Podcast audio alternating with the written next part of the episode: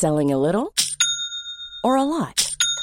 Shopify helps you do your thing however you cha-ching. Shopify is the global commerce platform that helps you sell at every stage of your business. From the launch your online shop stage to the first real life store stage, all the way to the did we just hit a million orders stage. Shopify is there to help you grow. Shopify helps you turn browsers into buyers with the internet's best converting checkout.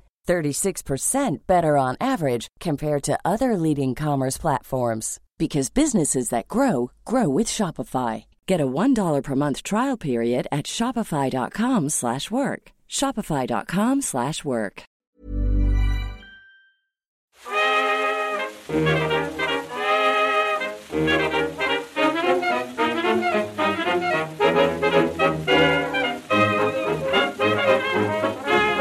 Muy buenas, amigas y amigos. Bienvenidas y bienvenidos una semana más, la última de esta temporada, al podcast Reload, programa sobre videojuegos que hacemos desde anightgames.com y que, pues, puestos a hacer ese season finale, hoy nos hemos reunido todos y más, fíjate. Empiezo saludando. Hostia, es que tengo mucho donde elegir, pero al final siempre tiro por Pinget, ¿eh? Sí, ¿no? Fran Pinto. ¿Qué tal? Ah, Hostia, un poco así. Estoy con un poco de dolor de muelas y tal, pero bueno. joder. Sí, sí. Vaya, vaya final más malo para la temporada, tío. Claro. No, no, no podemos Estoy arrancar así el Estoy programa. yendo por abajo. Bueno, bueno, Es bueno. lo que hay, tío. La vida es así. La vida adulta es esto. Sufrir y sufrir y ya está. Vaya de lágrimas. Ya ves. En Madrid tenemos a Marta Trivi. ¿Cómo vas? Hola Pep, pues nada, nerviosica porque es el último programa ya. Se me ha hecho corta la temporada. Bueno, no, no vamos a estar mucho tiempo fuera, ¿eh? Porque se viene el Spider-Man, que no nos va a dejar hacer vacaciones. Hoy hablaremos. Bueno, y tenemos cositas para paliar. Ya, ya hablaremos en otro momento. También, también, sí, sí, sí. Pero tenemos cositas. Víctor, también en Madrid, chico nuclear. ¿Qué tal? ¿Qué tal? ¿Qué tal? ¿Tú cómo lo tienes? Tus fatiguitas son más de del piso, ¿no? Sí, fatiguitas normales también de la vida adulta. El Como clásico. dice Fran, es sufrir y sufrir y sufrir y sufrir. El clásico agujero en el techo por las humedades, ¿no? ¿Te ha tocado ahora? Sí, sí, sí, sí. Bueno, esto, esto pasa, esto pasa. Mejor en verano que en invierno, también lo digo. Sí, sí. Y después tenemos invitado hoy, porque nos hemos traído para hablar de Octopath Traveler a Jaime San Simón, de Eurogamer. ¿Qué tal, Jaime? Hola a todos. Pues nada, muy bien, con ganas de participar. A tope. Gracias por, por estar aquí, porque entiendo que te apetece regular seguir hablando del juego por razones totalmente ajenas a Square Enix o a Nintendo. Pero, pero bueno, nos interesa saber tu opinión, también la de Víctor, por cierto, que lo ha, lo ha jugado igual. Así que será seguramente el protagonista de este juego del programa de hoy. Pero antes vamos con, con la actualidad, con el capachao. Que no sé si llegaremos tarde a algo, porque la Comic Con se está celebrando ahora y se celebra durante todo el fin de, ¿no? Entiendo que puede salir algún anuncio todavía entre ahora, el momento de grabar el podcast y el momento de publicarlo, ¿o qué? Eh, sí, bueno, pero y lo mismo te sacan un direct.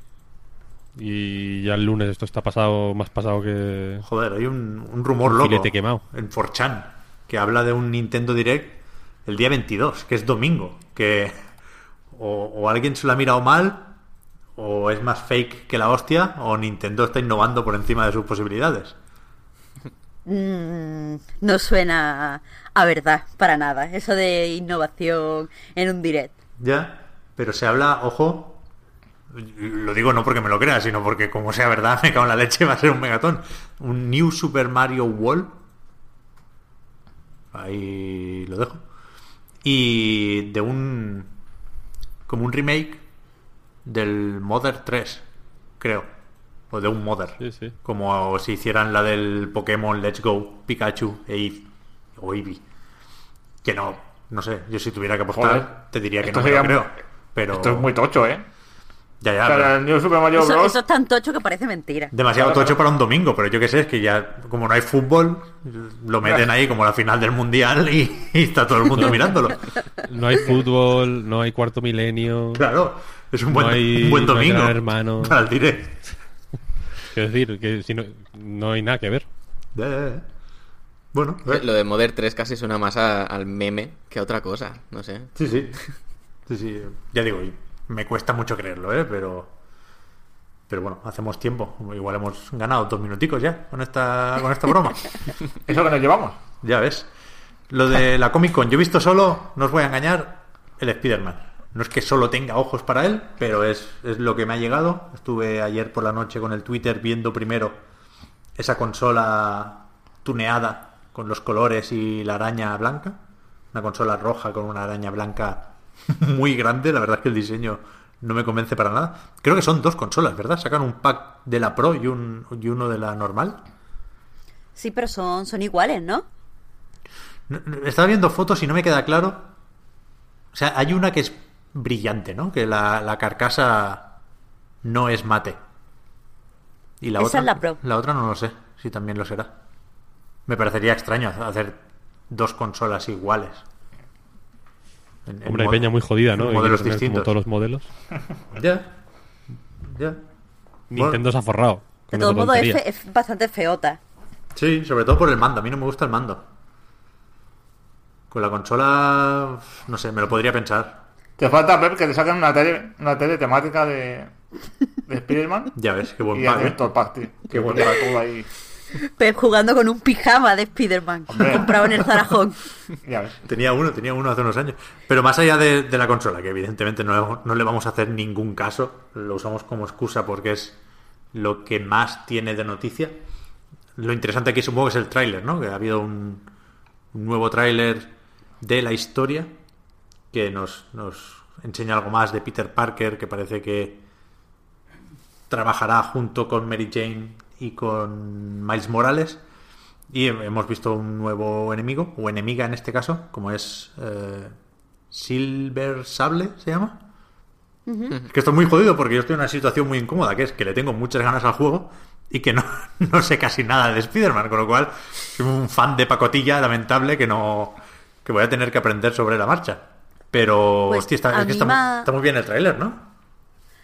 Lo de, lo de la villana Pep, me acaba de decir un, un usuario eh, en la Night que Silver Sable no es una villana, que aunque tenga desencuentros con Spider-Man, en realidad es buena. Pero sin embargo, Sony la tiene listada como, como enemiga y en el tráiler parece que no se va a llevar bien con Peter Parker. Ya. Solo por dejar típica, ahí no. la nota. La típica que empieza como villana y luego ya se ablanda y tal, ¿no? Sí, ¿no? Un spoilercillo. Una Catwoman o, o la, antihéroe, ¿no? o la gata negra, Franco. incluso, ¿no? ¿Cómo es la, la de. la de. Spider-Man es la gata negra? Catwoman, tío. No, pues es la de Batman, tío, no me jodas. Ah, coño, claro, es verdad. Joder. Creo que sí que es la gata negra, vaya. Si alguien quiere escuchar un buen podcast de cómics, ha venido, ha venido al lugar adecuado. Que sí, tío, mira, que lo dice la Wikipedia. La gata negra, Felicia Hardy. ¿Qué me estáis contando, tío? Ya- No juguéis con mi mente. Que va a ser el Goti, el Spider-Man. Y yo acabo de meter además un Joder. personaje de DC en, en el mundo Marvel. Esto, esto es pecado mortal. Me van a venir a matar a mi casa, seguramente.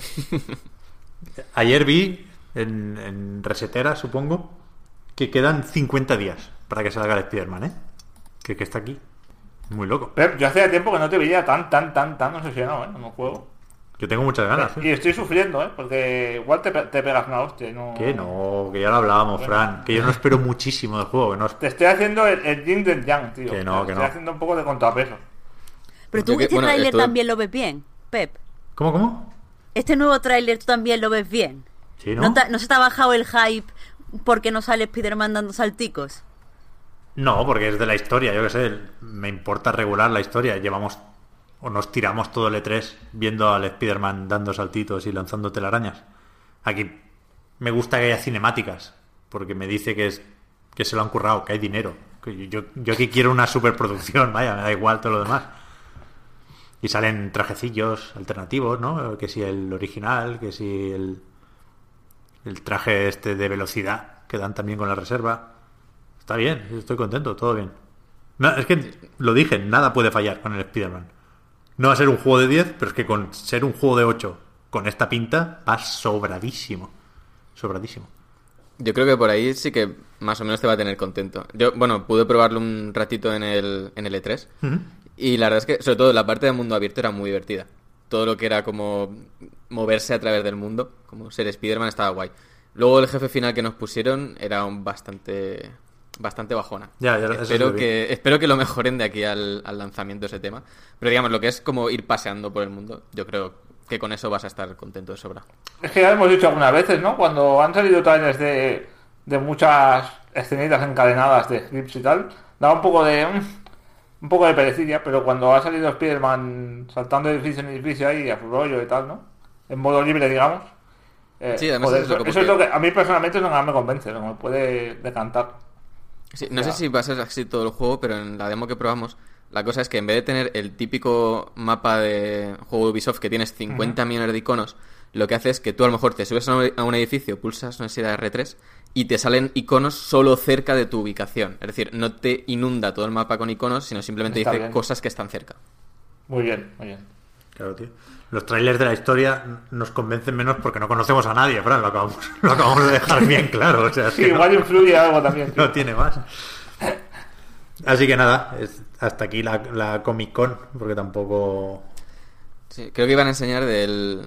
Igual mientras estamos grabando el podcast me suena que iban a, a enseñar algo del... ¿Cómo se llama este? De, de la última temporada de Walking Dead. Sí. Que hicieron el otro día un teaser y ahora iban a enseñar como el tráiler. Hmm.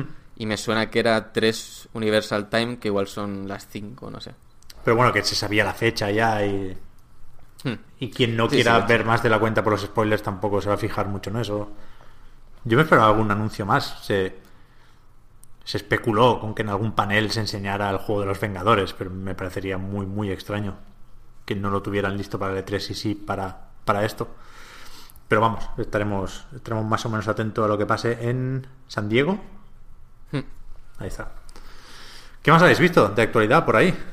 ¿Qué, qué hay de Pues, no, esto lo hemos comentado antes, por encima, pero no sé yo hasta qué punto es anecdótico o, o puede significar algo, ¿no? Que es que Alemania ha prohibido las reservas de juego, bueno, de cualquier producto de hecho, que no tengan una fecha de lanzamiento específica, estipulada.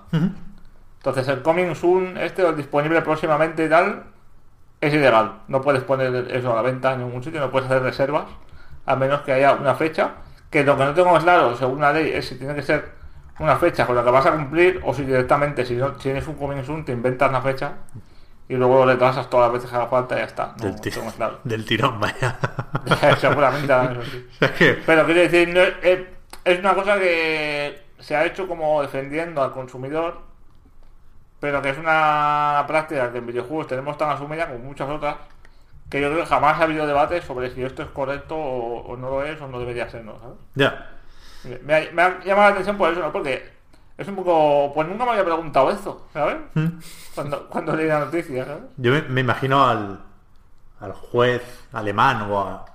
No, no sé si esto viene de una denuncia de alguna orga- organización o asociación de consumidores, sí, yo qué sé. Es porque, es porque Mediamar ofrecía un móvil, un modelo nuevo de móvil, que no, que aún no estaba, no tenía fecha, y a partir de ahí empezó. Vale, vale.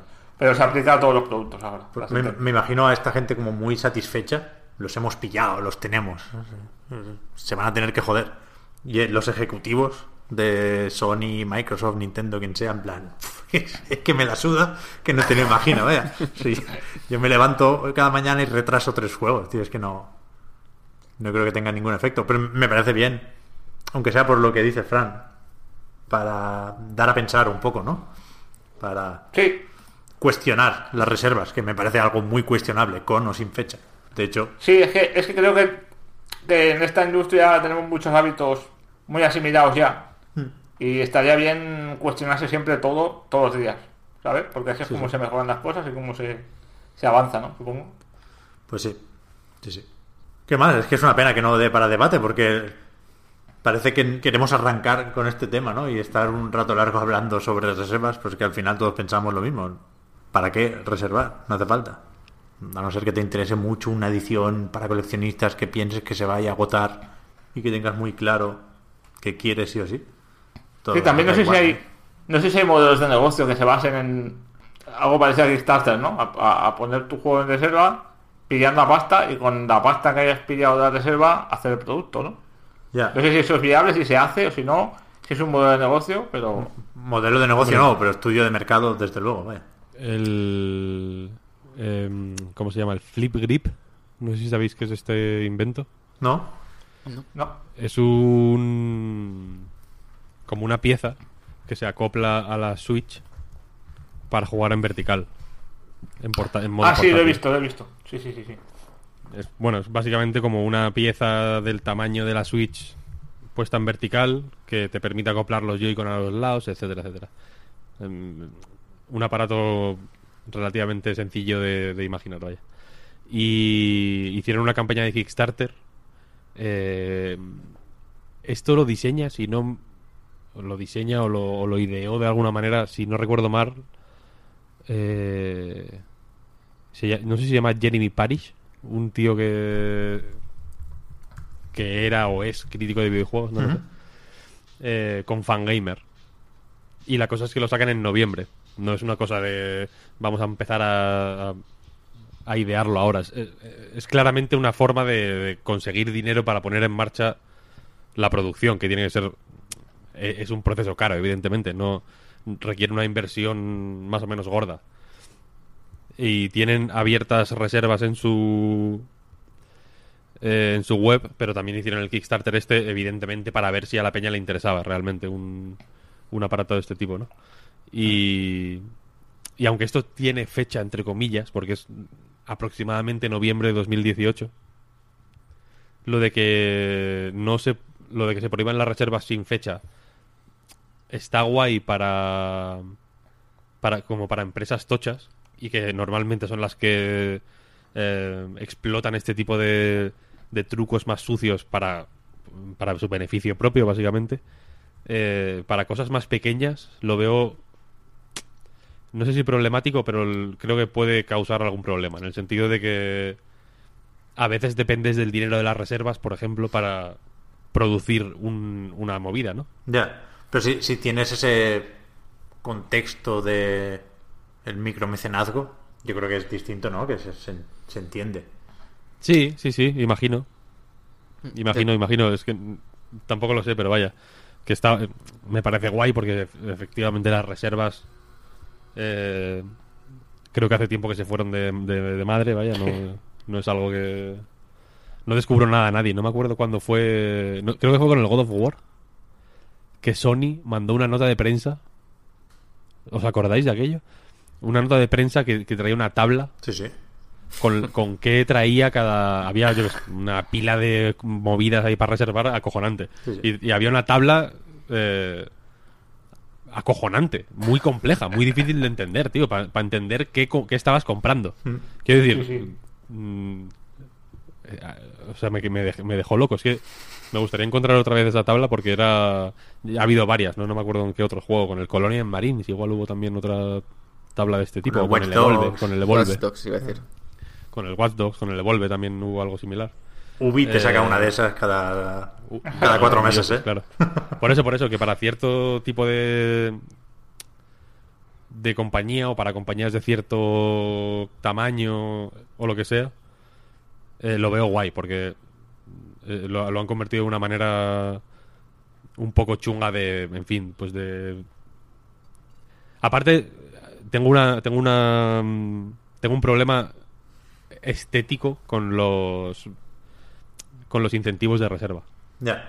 Porque normalmente son estúpidos y destruyen el juego. Es como me estás. eh, o sea, si reservo esto para asegurarme de que me va a llegar el día 1, etcétera, etcétera, eh, me va a venir con un código para destruir el juego. En plan, un disfraz estúpido o, o algo- eh, una, un arma que no, que no pega. Es como, no, tío, no, no quiero esta mierda. A ver, el caso extremo es verdad que es lo que da más sentido a, a esta ley o, o a esta exigencia. Es que un juego se pueda reservar y no llegue a salir, ¿no? No sé si se pudo llegar a reservar el, el Scalebound, por ejemplo, imagino que sí. Aunque sea haciendo la precompra en Amazon. O el The Last Guardian de Play 3, ¿no? Por eso me sorprende que, que saliera todo de un móvil de Samsung que si no tiene fecha sabemos que está al caer y que saldrá, que a lo mejor luego explota, pero salir saldrá. En, Es, es como más, en su más seguro ponía en- un, un móvil con hablando, juego. hablando precisamente de esto en su blog, hizo ya hace un montón de años. Ha estado evidentemente a raíz de la noticia esta de Alemania ha estado circulando como por Twitter y, y creo que en Night lo vi incluso. eh, una entrada en el blog de Enrique Collinet, Baxayown, que por aquel entonces acababa de salir de Jagger, el estudio alemán de Spec Ops The Line, que estaba haciendo eh, Dead Island 2. Ujú. Y es la hostia porque en el blog este, que es de, es de 2015 me parece, habla como de las reservas, en fin, de- eh, las explica bastante bien. Es una lectura interesante. Pero trae una foto de, de la... En plan, reservas de Island 2, ya tal, no sé qué, no sé cuál, y de los incentivos de reserva. Y salen como eh, muñecos y, y- y de todo. O sea, lo tenían súper, súper, súper planificado. Tú dirás. Y el juego acabó como acabó. Sí, sí. Una katana, no sé qué, ¿no? ¿Me suena esto? Sí, o una motosierra, no sé qué polla. sí, ah, como tres armas diferentes. Sí, sí. A ver, sería bonito que, que Deep Silver, ahora con Sumo Digital, mantenga los incentivos de reserva.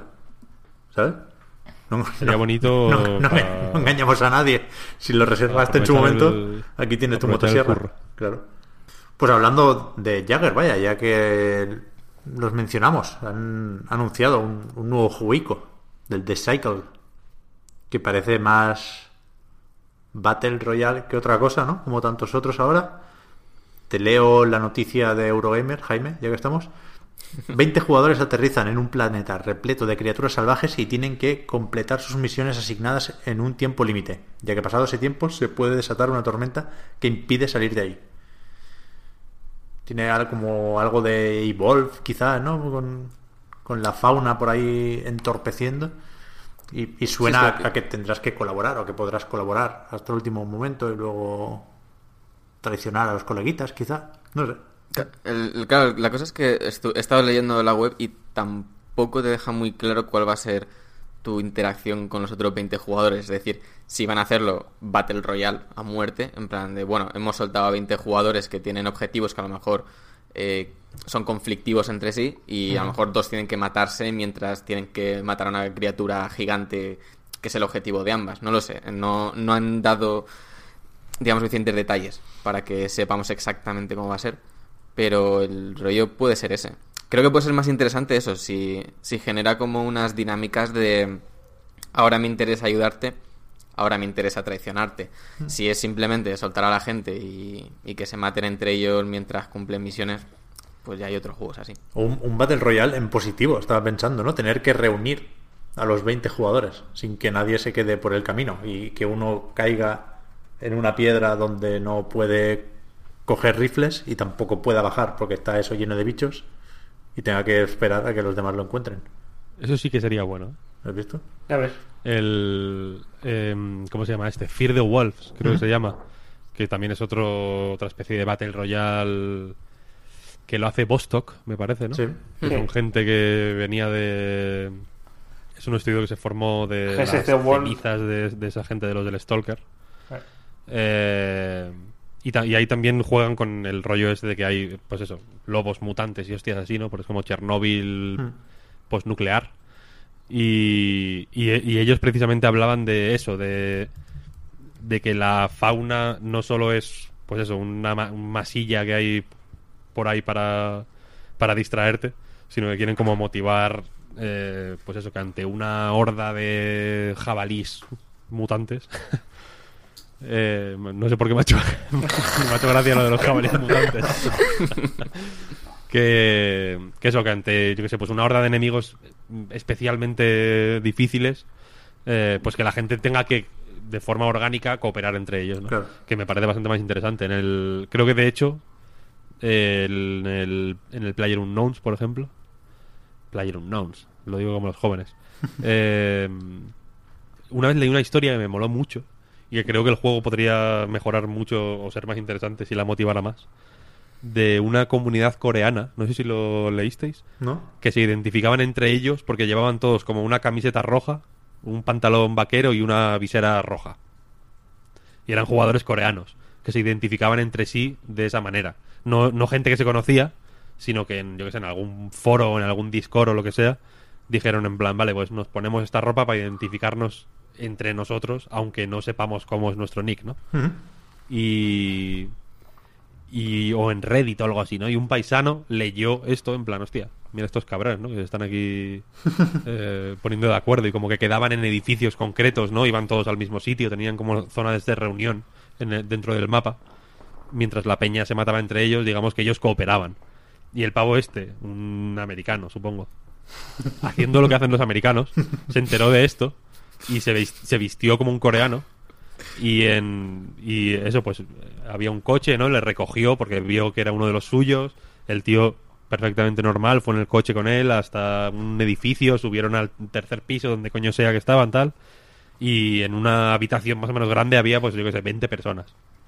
Todas vestidas igual. No. eh, y ahí el tío pues sacó las armas, empezó a, pegar tiros ahí a cholón. Y al final creo que creo que murió eh, después de matar a unos cuantos, vaya, pues les pilló de imprevisto. Y me parece una evidentemente esa situación no está eh, no está pensada para que ocurra.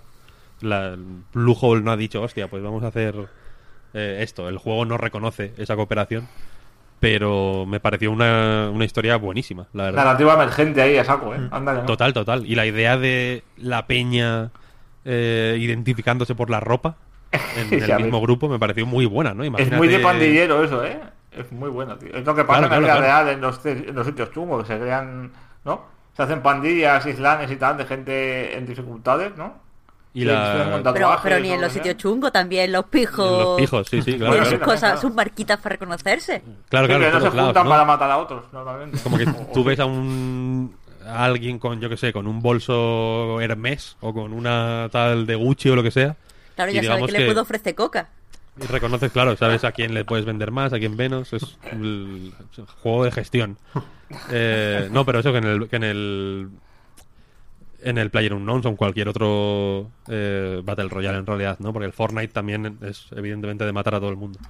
Creo que me- creo que creo que es inevitable que ocurra esto, vaya, más tarde o más temprano. Pero creo que le diría guay eso, motivar más interacciones en un espacio de tiempo corto, evidentemente, que simplemente matar al otro, ¿no? Poder, eso, eh, que de alguna forma te lo reconozca el juego para motivar ese tipo de comportamientos o lo que sea, pero eh, eso, hacer que la gente coopere, que busquen objetivos comunes, que reconozcan, eh, yo que sé, enemigos comunes, yo que sé. Mm, Aquí se crea... Se crea, creo que se crearían situaciones más eh, divertidas a largo plazo, más interesantes. Pues ahora que lo dices. Ah, bueno, yo es que yo he probado un juego que sí que hace algo parecido. se llama. Está todo inventado. Creo que se llama SOS o 505. Creo que es SOS. Que es como. Es rollo como si fuera un, un reality show. La gracia es como que eso, tienes que cooperar. Puedes cooperar todos los que queráis. La eh, puedes unirte, simplemente te acercas, haces como un high five y estáis ya como en la misma party. Y la gracia es que se puede- puedes unirte toda la gente que quieras, pero eh, tienes que como conseguir un objeto, pero luego cuando vas a escapar, solo pueden escapar tres personas en el helicóptero. Entonces a lo mejor vais siete personas con el objeto y sabes que en algún momento alguien se va a retrasar un poco y va a sacar la pipa y va a empezar a disparar. Pero la gracia es que el juego eso lo registra. Entonces luego al principio de la partida había como un, hay como una presentación que te dejan decir cualquier chorrada que quieras con el micrófono y abajo te pone ha traicionado mucho a sus amigos o, es, un, o es un pringado no sé qué Buenísimo la idea suena ¿eh? mejor que la ejecución porque luego el juego estaba un poco un poco verde cuando yo lo probé Estoy viendo en Steam que tiene reseñas generales mayormente negativas sí sí y o sea, reseñas recientes extremadamente negativas. es la cosa la Porque, idea porque a nadie le gusta la sinceridad. la idea estaba muy bien pero luego la aplicación además el juego iba como bastante mal pero como que esa idea eso alguien la ha tenido falta que alguien la sepa desarrollar bien Sí, sí, sí. Con Yo el Battle que- Royale está pasando un poco aquello que se suele decir de los infinitos monos escribiendo en máquinas de escribir, ¿sabes? Que al final podían escribir todas las novelas de la historia porque por, ¿no? por pura aleatoriedad se juntarían los caracteres necesarios y tal. Con los Battle Royale está pasando un poco lo mismo, tío, que están haciendo combinaciones de todos los tipos, con variaciones de todos los tipos, a ver cuál cuela, ¿no? A ver cuál funciona. Y- y estaba pensando también en este que han anunciado hoy, que es de tiburones y de buzos. Lleva, siento, Fran, tenía- tenía- lleva desde que hemos empezado el programa esperando para poder hablar del Estaba- de tiburones. Estaban contándome más ya porque no me estabais dejando y, y va de esto, va de buzos, en, eh, 100 buzos en el mar Los- por cierto, no caen de un helicóptero, sino que los lanzan en un torpedo, que eso está muy guapo. Y hay como ruinas hundidas y barcos hundidos y tal. Y entonces mm, se tienen que matar entre ellos, pero hay tiburones blancos por ahí que les atacan. Entiendo que te puedes defender de uno o de dos, pero que si te atacan tres o cuatro ya has jodido. Y que los utilizan, como dice Víctor, lo de los lobos mutantes, eh, para, para limitar las zonas, ¿no? Para empujar a los buzos a irse encontrando, ¿no? En lugar de, de hacer lo típico del circulito ese y la energía, ¿no? El muro esa energía o lo que sea que va avanzando y te quedas sin vida, aquí lo usan, usan los bichos para, para llevarte de un lugar a otro. Y es como que está bien, joder, que vayan probando cosas raras, ¿no? Mm, Sí, sí, total. Empezaba a Como meter a la pero es como el en la mundo cárcel, abierto. ¿no? esto. ¿Cómo, cómo? Aquí- Si empezaba a meter a gente en la cárcel con esto de los Battle Royale. ¿Qué va? ¿Qué va, qué va? po- podemos ya conectar con el último, la última noticia que nos queda de Battle Royale, que es la del Cooling 2. Pues sí, ya que estamos, Pues sí, Vamos, ¿eh? sí, sí. ¿Qué ha pasado aquí? Va, Eso lo sabes, esto- Marta. Sí, sí. Que lo he tenido ya, lo he tenido que mirar. pa- eh, pe- por- pero porque hay pocas noticias. Eh, el caso es que hay una empresa, que ahora mismo no, no tengo el nombre porque no, espera, no esperaba que coordináramos así rápido, que eh, compró los derechos de explotación y mantenimiento del cooling. Que al parecer era un juego que tenía eh, una fanbase como muy, muy fiel. Bastante sólida, fiel, aunque no fuera muy grande. Total, que sacaron el de Cooling 1 a o sea, a finales de 2017, en noviembre o diciembre. Y, y nada, pues la gente jugando y tal. Y de sorpresa, hace un mes o así, dijeron que. No, hace dos semanas, dijeron que, que nada, que sacaban de Cooling 2 y que iban a dejar de actualizar el primer el primer juego, iban a sacar, iban a dejar de hacer eventos y lo iban a quitar de, de los servidores.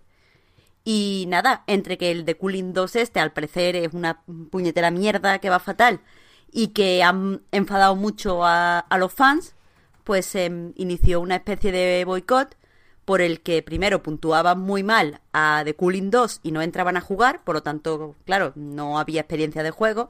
Y por otro lado, puntuaban mal a- a- al primer juego, al The Cooling 1. Total, que han tenido que dar marcha atrás a la desesperada tuvo que salir el, uno de los jefes del estudio, el que lleva el marketing, a decir que se habían equivocado, que no habían escuchado a su, a su audiencia, que iban a retirar eh, de Cooling 2 y iban a devolver dinero a los que lo habían comprado y que se iban a dedicar ahora mismo en exclusiva a The Cooling y no solo eso, sino que iban a hacer el juego free to play para que para que au- aumentar esta fanbase. Vamos, lo- la típica noticia que tiene parte buena y parte mala. Como parte buena, eh, pues sí, eh, han ganado la audiencia a, a una super empresa, los propios consumidores son los que hacen lo que quieren. La parte mala que es que lo han hecho disparándose un poco en el pie. Porque vale, tú no quieres The Cooling 2, no lo compres, ya desaparecería. Pero eso de empezar a ponerle malas notas a The Cooling y cualquiera que empezara a investigar ahora mismo sobre el juego, viera que tiene unas críticas mayoritariamente negativas o muy negativas, pues no sé yo hasta qué punto eso no es darte tú mismo. Esto fue un movimiento raro, la verdad. Porque sí que es, verdad que el 2. eh, no- bueno, supongo que era de Jim Sterling, me parece que era de Jim Sterling. Hizo un vídeo sobre él y, y es la hostia porque en una comentaba que había muy poca gente y que apenas. eh, apenas se podía llenar una partida entera de 20 personas. Sí, al Y- parecer la media por día, de- eh, menos el día de salida, la media de jugadores por día ha sido entre 30 y 35 jugadores. Joder, chaval. Algo Por eso, fue un una cosa terrible. En el vídeo se salía el- en el lobby, digamos, que como en todos los Battle Royale es como un escenario más o menos abierto donde se espera y tal. Eh, estaba él solo, Jim Sterling solo. Aparecía otra persona. Esa persona no se movía, por lo que debía no estar en ese momento eh, en el teclado. Se desconecta esa persona, entonces se queda solo otra vez en el lobby. De pura espera, el juego empieza. En plan, empieza la partida. Y en cuanto, en cuanto carga, digamos, el juego eh, per se, gana. y queda primero, Ya. porque no había nadie. Era el- queda primero de uno. Madre mía. Bueno. Muy tocho, muy tocho. Si no sí, sí. tienes habilidades está muy bien. Sí, eso sí, eso sí. Joder, pero a mí Estoy viendo ahora el Twitter de esta gente y tal. Y me dan un poco de pena incluso, ¿eh? Porque... No sé, tampoco creo que sea una cuestión de gigantes tecnológicos No, en plan Nexon pequeños, y, y No, no, es, una, es una mala decisión. Xavier Games que parecen unos pobres matados con todos los respetos. al, al que esto les viene súper grande, vaya. Lo Sí, del sí, es un golpe. Es, es- es un tema. Al final ha, ha pagado los platos rotos el pobre Cliffy, tío. Como siempre. Total, total. Es un tema jodido porque, claro, el, el estudio este es más o menos pequeño. O sea, es una cosa que es. que eh, se metieron en la boca más de lo que podían masticar, básicamente. Y el 50 jugadores son, no 20, de hecho. Más difícil todavía. Eh, y la cosa es que encima en el como en la página de Steam suya y tal, va como. van muy a tope. Rollo es el, el mejor Battle Royale ever. ¿sabes? Jamás ha habido nada mejor. Como que iban muy. eh, muy motivados. En plan, estamos haciendo lo, puto máximo. El fornite, me lo como. Me lo como. y al final, pues han metido una hostia. La verdad es que. Es complicado, es complicado. Sobre todo porque eh, un- una cosa que, que da que pensar es que si, por ejemplo, tú te compras este juego y lo compran 10 personas más solo y no puedes jugarlo en condiciones, No, no ¿Qué- puede, no- qué no pasa? puede arrancar, claro. claro, claro que está, pero y, que- y que y que tú has comprado algo injugable, digamos, ¿no? Ya. Sí, sí. Habrá, es, una, o sea, es una situación muy complicada. habrá más de un juego y más de dos en esta situación. Por eso imagino que todos son free to play para no buscarse problemas por ahí. Sí, sí. Menos el PUBG. Sí, de hecho, lo que iban a hacer es como que iban a, a devolver la build a una muy anterior, rollo marzo de 2017, creo que ponía. Porque era cuando el juego tenía esa como esa base más alta y la gente estaba más contenta con el juego. Iban a coger eso y van a, a- a devolverla hacia. Van a o quitarle cosas o cambiar cosas para que el juego vuelva a ser como, como le interesaba a la gente. Que es algo que me parece eso fascinante. De, de cómo- o sea, pegas una hostia tan gorda que decir, no, no, no, vamos a volver. Como, como si dijésemos, vamos a volver a, a, a la tabla, o sea, a dibujar, o sea, joder, a la fase de diseño. Eh, pues eso, volverá mm, un año antes en el juego. Bueno, el- como el Counter 1.6, tío. Que eso es eterno, eso no se toca. ¿Qué más? ¿Querías comentar, Jaime, rápidamente y nos vamos ya al Octopath, lo del Evo? Sí, eh, han- bueno, acaban de salir hace unas horas la lista de la clasificación de, eh, de participantes del Evo 2018, que, bueno, para quien no lo conozca, es el, el evento de, de- el torneo de juegos de lucha más importante del mundo en la actualidad. Y han salido los números y por yo creo que por primera vez en su historia eh, Street Fighter no es el juego más jugado, o sea, con más participantes, sino que va a ser Dragon Ball Fighters con 2.500 personas, que aún así se ha quedado un pelín por debajo de Street Fighter V el año pasado, que es el segundo año que sí que fue una hostia muy gorda, creo que el, el año anterior prácticamente había duplicado esa cifra. Y Street Fighter V se queda justo por debajo con 100 personas menos. Y luego le siguen eh, Tekken 7 con 1500, que es prácticamente el único juego de la lista que sube con respecto al año anterior. Eh, la curiosidad que Super Smash Bros. para Wii U tiene un participante más que Super Smash Bros. Melee. Que no sé quién me comentaba, dices que son exactamente las mismas personas y a uno se le ha roto la, la tele de tubo y no ha podido practicar. eh, Blast Blue Cross Tag Battle, que la verdad es que ha ido bastante bien porque prácticamente ha, dupli- sí, ha duplicado la, la gente que tenía el año pasado Blast Blue Central Fiction, que es la última saga principal, pues el Cross Tag Battle es un, es un crossover con Persona Arena, eh, Ruby y Under Night in Birth. Eh, luego está el Guilty Gear, que a mí me da pena, porque debe ser probablemente el mejor de, de todos. Sin y vaya. está el séptimo. Y por debajo el Injustice 2, que este sí que se ha pegado una hostia bastante gorda. El año pasado tenía 800 y pico personas y este año tiene 356. O sea, ha perdido un 60% con respecto al año anterior. A pesar de que el... O sea, hasta ahora se había mantenido bastante estable los juegos de, de esta gente. Que al final son los únicos representantes de, de juego occidental 100%. Y no sé, yo la verdad es que tengo muchísimas ganas. Se celebra a partir del 3 de agosto, del 3 al 5 de agosto en Las Vegas. Podremos verlo por Twitch todo el fin de semana. Y yo le tengo un... Es que eh, todos los años es muy, muy divertido tirarse hasta, la, hasta las tantas de la madrugada viendo a esta gente. Tengo muchas ganas por el Dragon Ball Fighters, porque he estado siguiendo algunos torneos, digamos, menores, el CEO recientemente, por ejemplo, y está siendo, un- a nivel competitivo, es un espectáculo. Ya ves. Y es el primer torneo así tocho, tocho, tocho, ¿no? De Dragon Ball.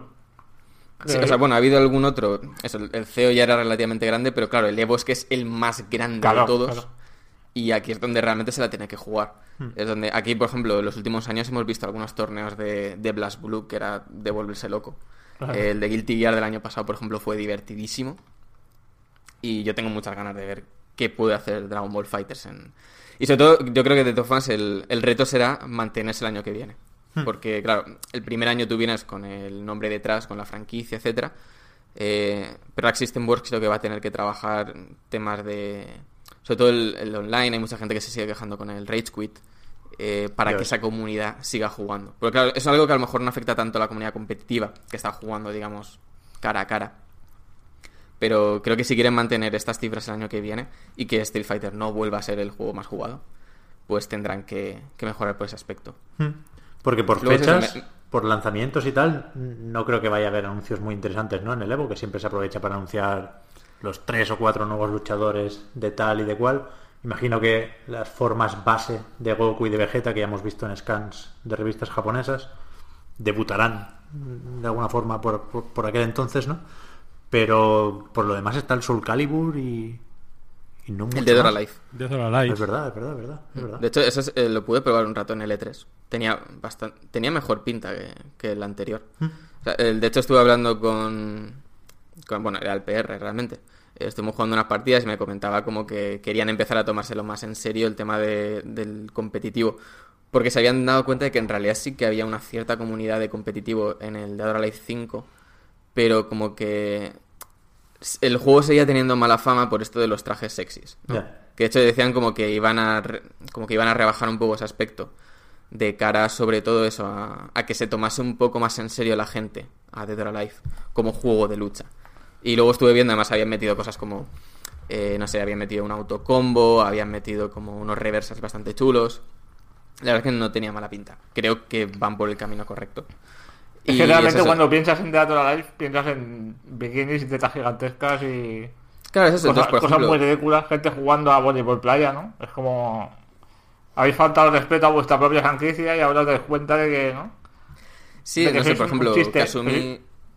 Kasumi, que es uno de los personajes más clásicos, ahora lleva como una especie de armadura corporal. Mm. Entonces, es como que sí que eh, se notaba por ese, en ese sentido que sí que iban a intentar convertirlo en un juego de lucha más serio.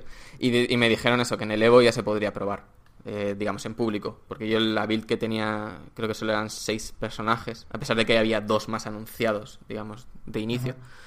Y supongo que se podrá probar algo más. Entonces eso, estará el Soul Calibur, que también estaba por el E3. Y, y no sé si habrá algo más. Eso, anuncios de personajes un poco cacholón. Y, y no sé si Capcom tendrá a lo mejor algo que decir. Porque evidentemente Street Fighter V mm, como que se ha quedado ahí un poco estancado. Ya está en cifras muy, muy similares a la del año pasado. Eh, supongo que tendrá algo que decir de esta temporada. Eh, Pero y es que de- después de la leche que se metieron con el, con el Marvel vs. Capcom Infinite, Ya ves. igual deberían intentar algo por ahí. Porque el Dragon Ball Fighters, algo, si algo está demostrando, es que hay interés en la lucha 3 contra 3. Hay interés en Dragon Ball, ¿eh? Más que en la lucha. bueno, tres también. contra tres. De hecho, yo lo preferiría uno contra uno, si me apuras. Bueno, no, está bien. Está bien. El Fighter, joder, me lo pasé bien. ¿Y el Smash Bros. Ultimate no hay nada programado? Eh, sí que se podrá jugar, eso sí que estoy seguro. De hecho, me suena haber visto una foto como que habían comprado no sé cuántas Switch para que se pudiese probar. Pero no, no sé si se imagino que. No sé si personajes nuevos. Si se, si se consigue. Si le meten ese famoso modo historia que quería Pep, pues eso imagino que lo anunciarían en el Evo, a lo mejor. Ya, estaría bien. También es que solo han anunciado dos personajes nuevos, creo, ¿no? Eh, eh, este. Riley Ridley- Ridley, la Inkling. Eso, no me salía. Eh, yo, imagi- yo imagino que meterán por lo menos 5 o 6 personajes nuevos. Mm, como sale en diciembre, tienen mucho margen para ir anunciando cosas. Entonces, yo creo que por fechas no caería mal, ¿no? Ir metiendo un personaje así importante en el Evo. Iwata, tío. El, el- joder, el Mi de Iwata, ¿eh? Iwata de luchador. Ya ves. Una cosa, off topic. Iba a decir off topic total, no tan, no tan off topic. Veo que el sponsor del Evo es C-Games. Que es esta empresa japonesa que venía haciendo sobre todo juegos para móviles, ¿no? Con el Gran Blue, quizá el más exitoso. Y veo que esta semana se ha confirmado que el Gran Blue RE Link saldrá en Occidente. Parece que saldrá en todo el mundo más tarde de lo previsto, pero que es el que estaba desarrollando también Platinum Games. Y, dicen incluso en Gematsu que les han dicho de C-Games que, que saldrá localizado o traducido al español. Que me sorprende. Son los típicos que tienen un plan de dominación mundial y no lo estamos sabiendo ver. Porque ya me dirás tú, ¿para qué patrocina un torneo de juegos de lucha si no tiene de momento juegos de lucha? ¿no? Ni, ni- ni se conocen planes de, de que los vaya a publicar a corto plazo. También es sponsor de la Juve y no desde hace un año y no hay juegos suyos editados en Europa. ¿vale? Esta Sí, gente, sí que esta- le- esta gente trama algo, yo os lo digo. ¿eh? Un juego, un juego protagonizado por Cristiano Ronaldo. eh, desarrollado por Platinum Games. Pues no estaría mal, la verdad. Cristiano Ronaldo Fighters. Metiendo hostias por todos lados. En Bayonetta 3, tío, ya que no, si no, si no sale en el FIFA en el camino este, pues que salga en Bayonetta 3. El jefe secreto, tío. Claro, el Rodín. No- 9.999.999 jalos. En vez de Rodín, Ronaldín. Ahí lo tienes. Y es que Cristiano, ¿no? También tiene como el Claro, rollo de Los Ángeles. religioso de- del, del juego. Está perfecto, vaya. Yo no sé por qué no... Está hecho. Está hecho, está hecho.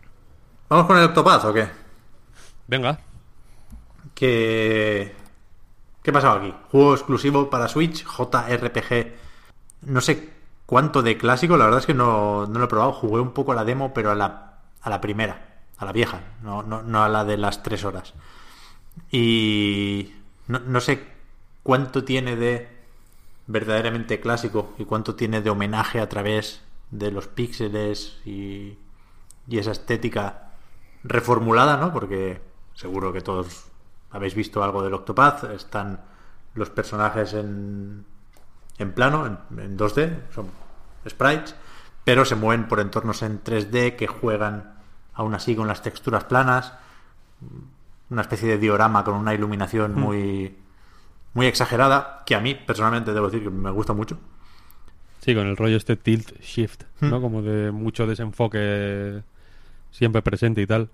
Pues es un juego bastante clásico, en realidad. Eh, por si alguien a estas alturas de la vida no lo conoce, es efectivamente un JRPG eh, protagonizado por ocho personajes cuyos nombres ahora podría intentar acordarme, pero por no hacer el ridículo los voy a ir mencionando cuando toque, pero no los voy a pronunciar todos seguidos. Eh, el fun fact es que cada inicial forma la palabra Octopath al final. Eh, y la cosa es que son eh, ocho personajes que, aunque tienes que ir buscándolos eh, poco a poco, explorando el mundo, etcétera, al principio del juego eliges el que será tu personaje principal y luego pues terminas su misión inicial, digamos, y puedes ya empezar a explorar el mundo en busca de otros personajes para ir completando sus distintos capítulos de, de cada una de sus historias y tal. Y, y la cuestión es que es un juego que a mí me ha resultado conflictivo porque es un poco más rígido de lo que me habría gustado, en el sentido de que em, tú tienes, aunque los personajes evidentemente interactúan, por así decirlo, en los combates, que es sin duda el punto más fuerte del juego, eh, en el sentido de que tú tienes tu party, al final ya tienes a los ocho y tienes tu party que está formada por cuatro, que puedes cambiar en las tabernas de los pueblos y demás. Eh, cada una tiene un trabajo que luego, aparte, más adelante, a medida que encuentras eh, unos santuarios, creo que se llaman, no sé si se llaman santuarios o templos. Jaime, apóyame aquí. Eh, santuarios, creo recordar. Santuarios. A medida que encuentras unos santuarios, puedes eh, combinar trabajos, ¿no? Te encuentras en el santuario de la cazadora, por ejemplo, y a partir de ese momento puedes combinar el trabajo de uno de los ocho personajes con cazador. para crear combinaciones y aprovecharte de las distintas eh, de los distintos eh, buffs y habilidades especiales y tal que tiene cada clase. Y la cuestión es que el sistema de combate me parece genuinamente bueno. Porque es. Es complejo, pero es fácil de entender en realidad. Eh, te plantean situaciones en las que tienes realmente que entender muy bien cómo funciona para salir indemnes y no. He, he leído a mucha gente que, que tiene problemas en los primeros jefes ya. Y yo creo que es simplemente porque parece más sencillo de lo que es realmente. En los combates eh, normales contra masillas, por así decirlo, que, que encuentras por el mundo, combates aleatorios como en tantos JRPGs. Eh, quizá es menos importante entender bien y explotar bien el sistema de debilidades, que cada enemigo es débil a- ante una serie de, ante pues un tipo de arma o un tipo de magia o lo que sea. Eh, y, y esos enemigos pues te sirven para aprender a utilizar eso, pero los jefes finales, que son los protagonistas evidentes del juego, porque los sprites son gigantescos, aparte de que son la- que te ponen las cosas duras y que tienen eh, distintos tipos de ataque especial que el resto de enemigos normales, eh, te exigen utilizar muy bien eh, las debilidades, elegir muy bien qué, qué habilidades de, clase o de, o de trabajo, no sé cómo lo llaman, tienes equipadas, eh, utilizar bien los buffs y, y, los debuffs. Porque digo buffs y sin embargo digo debuffs. Esto es, la, esto es otro, otro misterio, otro gran misterio. Eh, en fin, para poner la situación a tu favor, cuando los enemigos tienen mucha más vida que tú y de una hostia te quitan tres cuartas partes de la barra de vida, etcétera, etcétera. Entonces los combates son o llegan a ser, pues no todos son igual de buenos, pero en general tienen un buen nivel. Eh, la parte más emocionante y más eh, en la que más te implicas y sin duda la, que mejor pensada está.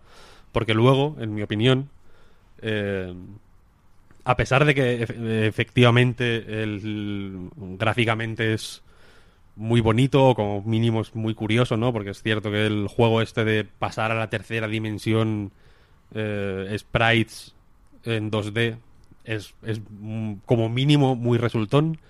En algunos momentos es muy guay cuando subes a, a mo- montañas y ves el horizonte o cuando estás viendo el mar y el sol se refleja en, el agua. Es- está bonito, desde luego. Y efectivamente la banda sonora es, está guay, es una cosa que mola, está, suena bien, chana, pero en mi caso tuve un problema muy fuerte porque las historias no me interesaban ninguna. Y no solo no me interesaba ninguna, excepto la de Primrose, quizá con. porque Sí. es como Kill Bill, es básicamente de ir matando eh, proxenetas por el mundo. Eh, Eso como historia está muy bien, oye, la verdad. es sencillo, es una historia de venganza Sí. y fácil, está guay. Es, es, es como la más. Es es la que menos espacio deja, aun teniendo espacio para ello, para, el- para los momentos tontos y, y- y sus- insustanciales totalmente.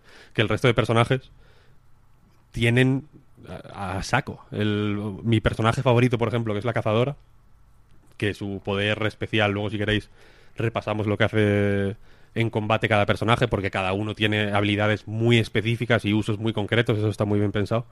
Eh, la cazadora la cosa es que puede invocar criaturas y capturarlas. Entonces, en algunos combates contra enemigos, puedes, de hecho, su, su forma de jugar es esa, vaya, puedes ir debilitando a los enemigos eh, y debilitándolos lo suficiente para eh, romperles las guardias y dejarles como confusos, como rollo Pokémon, por así decirlo, para luego tener más probabilidad de capturarlo. Cuanto más eh, poderosos son luego los enemigos al invocarlos, más difícil es capturarlos, evidentemente.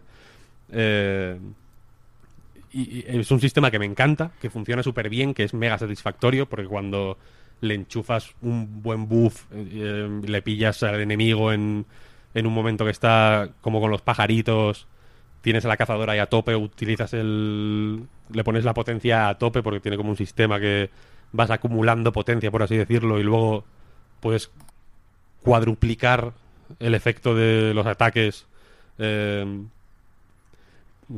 pulsando R varias veces, vaya, eliges, digamos, la, la cantidad de potencia que quieres gastar. Eh, cuando lo usas bien todo eso, ves ataques de 5000 de daño, cosas muy bonitas de ver y que creo que son una parte muy esencial de, de- cierto tipo de JRPG y que me, me mola, no, no tengo nada contra ello. Y en este caso creo que funciona muy guay. Pero la historia de la cazadora es una tontería.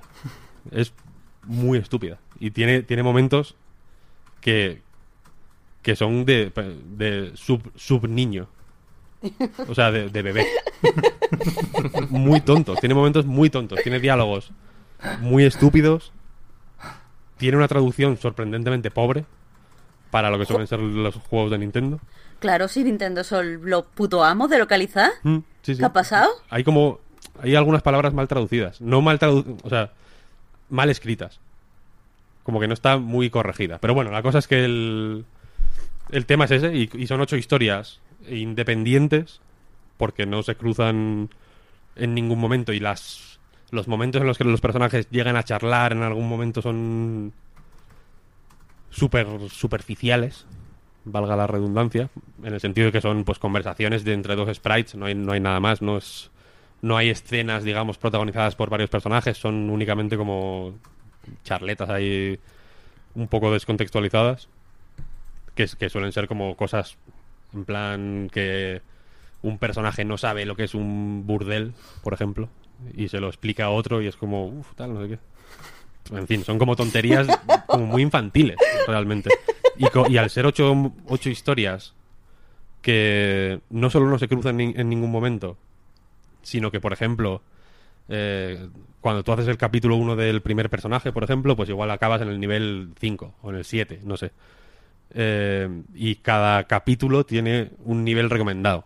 Entonces, pues el capítulo 2 de ese personaje, pues igual tiene de nivel recomendado 25 o 27 o 30 o lo que sea. Entonces, evidentemente, pues dices, vale, pues voy a mirar a otros personajes y voy subiendo de nivel y, cuando llegue el momento ya voy al segundo capítulo, ¿no? Pero cuando llega ese momento igual han pasado 20 horas o 15 horas o 10 si te saltas la historia, que es lo que estoy haciendo yo, lo confieso, porque en- hubo un cierto momento que no pude no pude aguantar más.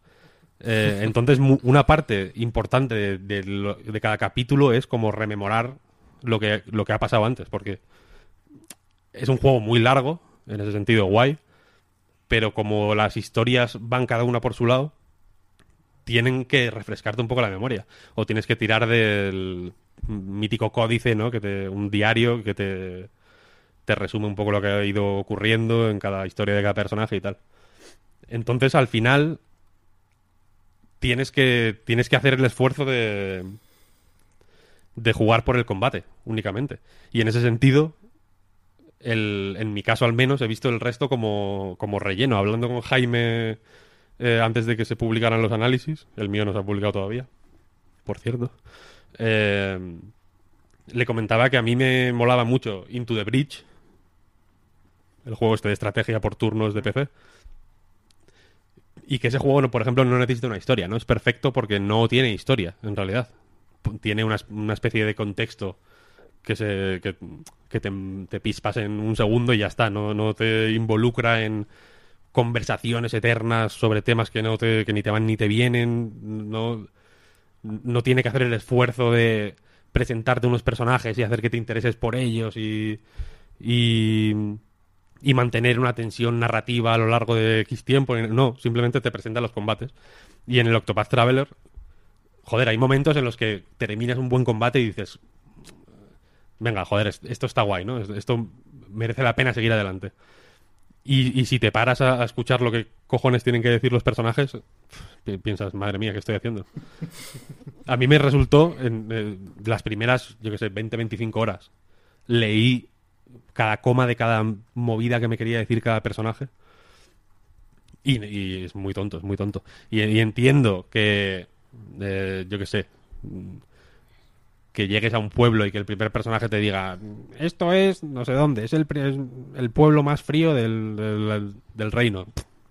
Vale, entiendo que, que quizá en otro momento podía ser una convención que que por requisitos de- de- del contexto histórico y del momento en el que estaban los videojuegos se hacía más. También creo, personalmente, que porque les sudaba más la polla a la historia, honestamente. Eh, pero y, y que se ha quedado de alguna forma como eh, elemento característico de, cierto tipo de juego añejo, de cierto tipo de JRPG antiguo. Este era el momento para no hacer eso. Y, y- y lo, han- y lo hacen, pero a saco.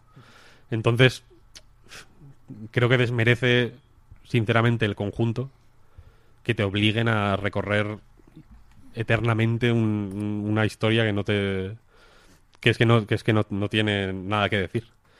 Y, ya no una historia sino ocho historias. Si no si una historia mala no era suficiente son ocho. No son dos son ocho.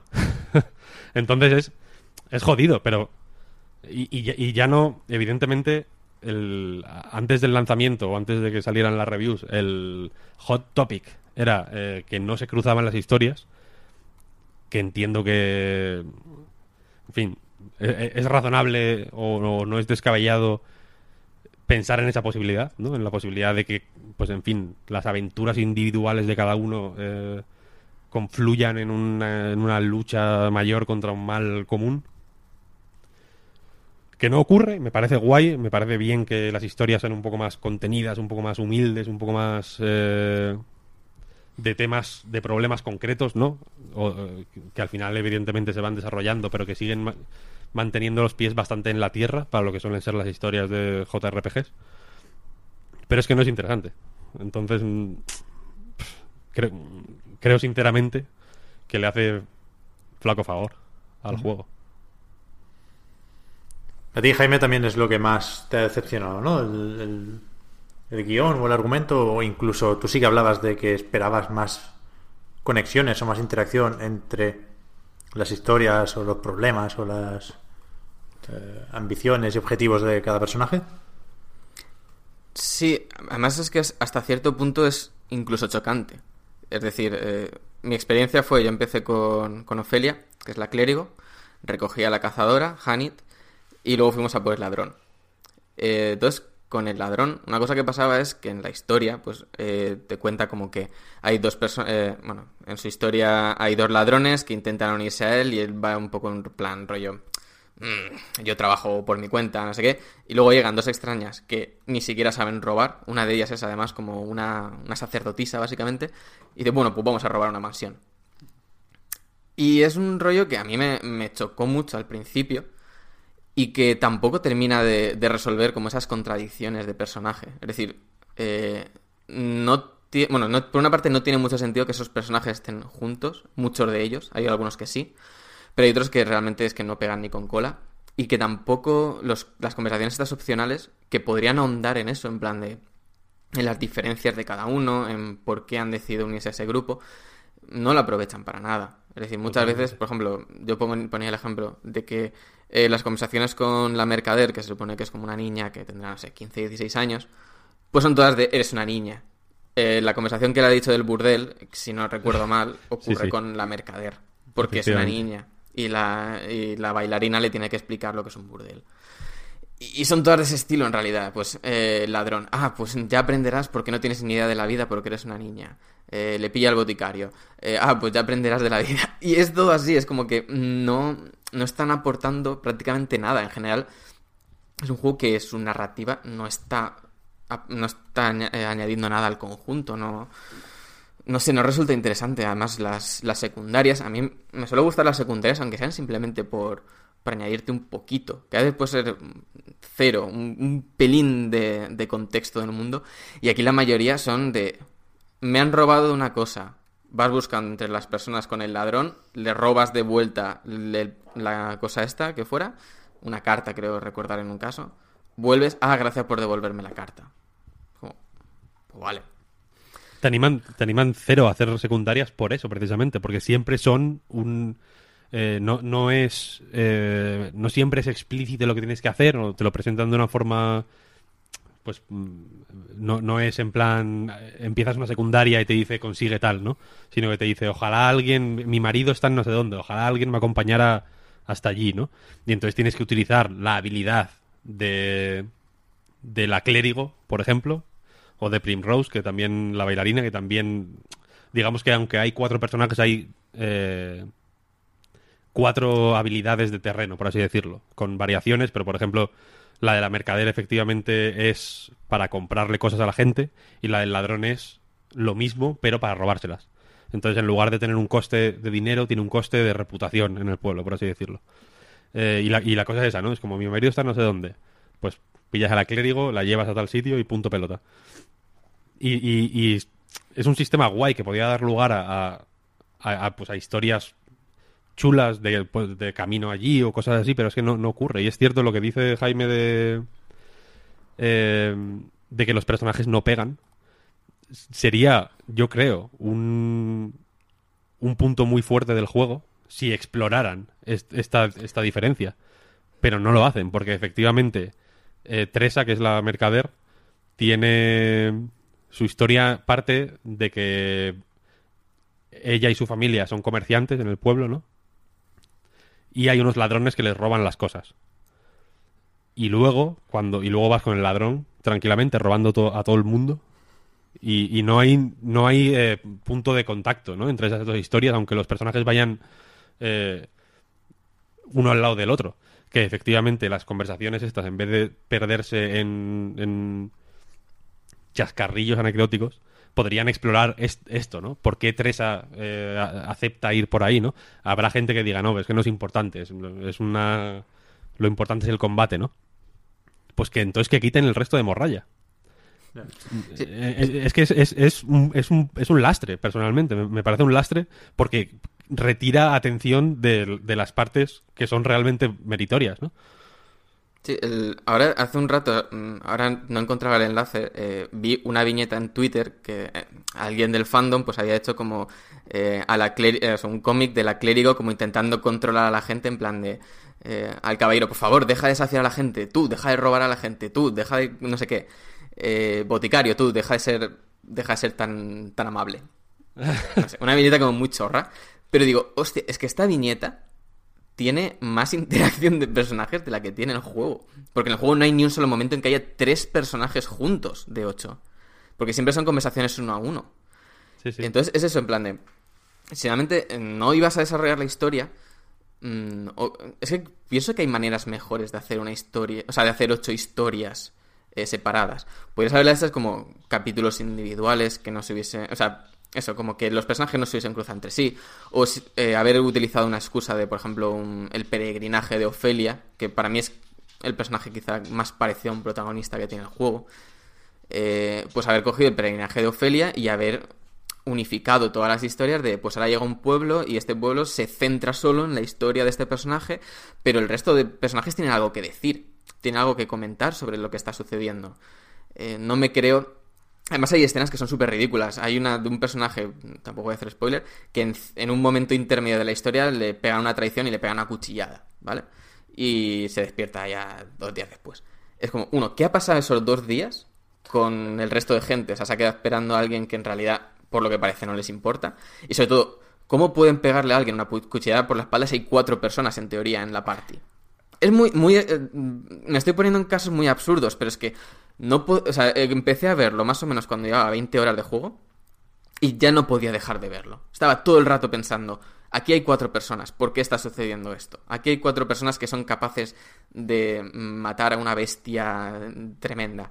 ¿Por qué no puedo encontrar dos aldeanos? ¿Sabes? Sí, sí. Y, y es como que... la cosa es que es el, es el tipo de detalle que da la sensación de que te estás centrando más de la cuenta en lo negativo, pero es que es constante durante todo el juego, no es una cosa de joder.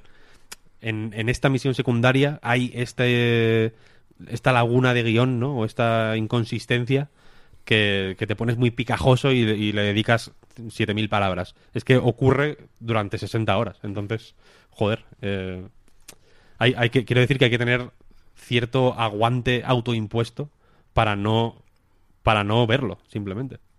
Yo es que me lo planteaba y si no hubiese tenido que analizar el juego, es probable que, por ejemplo, la historia de la mercader me lo hubiese saltado. Porque la historia de la mercader es flojísima. Eh, es muy la floja y esa, esa historia tiene una cosa que me resulta fascinante, que es que eh, el- al- el- su primer capítulo, digamos, No es spoiler porque es la primera media hora. no, que nadie se ponga picajoso, pero si no voy a decirlo, así que podéis saltar 10 minutillos. Eh, acaba con un pirata, una especie de pirata que se descubre en ese momento que es pirata, como comentando un cuadro que es un diálogo extremadamente largo y que, y que no lleva mucho lado tampoco en realidad. Y al final el pirata te dice, cuando nos volvamos a ver, no me vencerás. Y no hay motivo para vencerle. Es tu amigo. Te ha ayudado todo el rato. ¿Por qué le quieres vencer? Eso será un problema de traducción, ¿no? Seguramente. Tiene mucha No lo, ¿no? no lo sé, no lo sé, no lo sé. Luego, sí Pero que esto, sí que está te lo viendo, dicen ejemplo, muchos que el- personajes. O sea, sí que está viendo, por ejemplo, que además eh, no se ha respetado demasiado la traducción, en el sentido que, por ejemplo, estaba viendo que en el original Hanit habla un rollo shakespeariano, ¿sabes? Con thy y thee y todo esto, y en la traducción habla normal y corriente. Eh, lo único que he visto así un poco más raro es que hay ciertos personajes que creo que le han intentado poner una especie de acento andaluz. Claro, por yo- decir Joder. algo. Sí, sí. Pero esto está guay, el esto único es muy acento que Nintendo, existe. Sí. Claro, pero, está eso. guay cuando se... Claro, está guay en sitios rollo Animal Crossing que también te encuentras con otro acento y cada persona tiene su forma de hablar. Lo que no está guay es cuando todo el mundo habla, entre comillas, normal y el único acento es el acento andaluz, como si fuera la única forma de no hablar normal. Sí, además como que tiene la sensación de que han intentado traducir una especie de eso, como de acento sureño. ¿no? Me imagino algo, y me lo imagino escrito rollo Texas, no sé. Eh, como, como hablaría alguien de Texas. Bueno, pero esto es Eh, lo de siempre. debe- deberíamos irnos al japonés, que el- lo controlamos menos, pero es Claro. el, el- el- el- el que nos puede dar o quitar la razón en esto. vaya. Pero la cosa, la cosa es que eh, tiene, el juego tiene todo para crear una historia infinitamente más interesante de lo que de lo que es en realidad, ¿no? Porque eh, eso, el tema de la bailarina, ¿no? Pues su historia va de eso, de que tiene que vengarse de una serie de proxenetas. Y, y la cosa es que no, eh, no es un juego o sea, no te imaginas Octopath Traveler como un juego que sea eh, autopistas españolas de game, ¿no? Que haya prostíbulos por todos los lados. Y, y- sin embargo te, y sin embargo te lo encajan de una forma que es muy interesante. Y, y- es tan interesante y está tan poco explotada que se, que se queda en nada.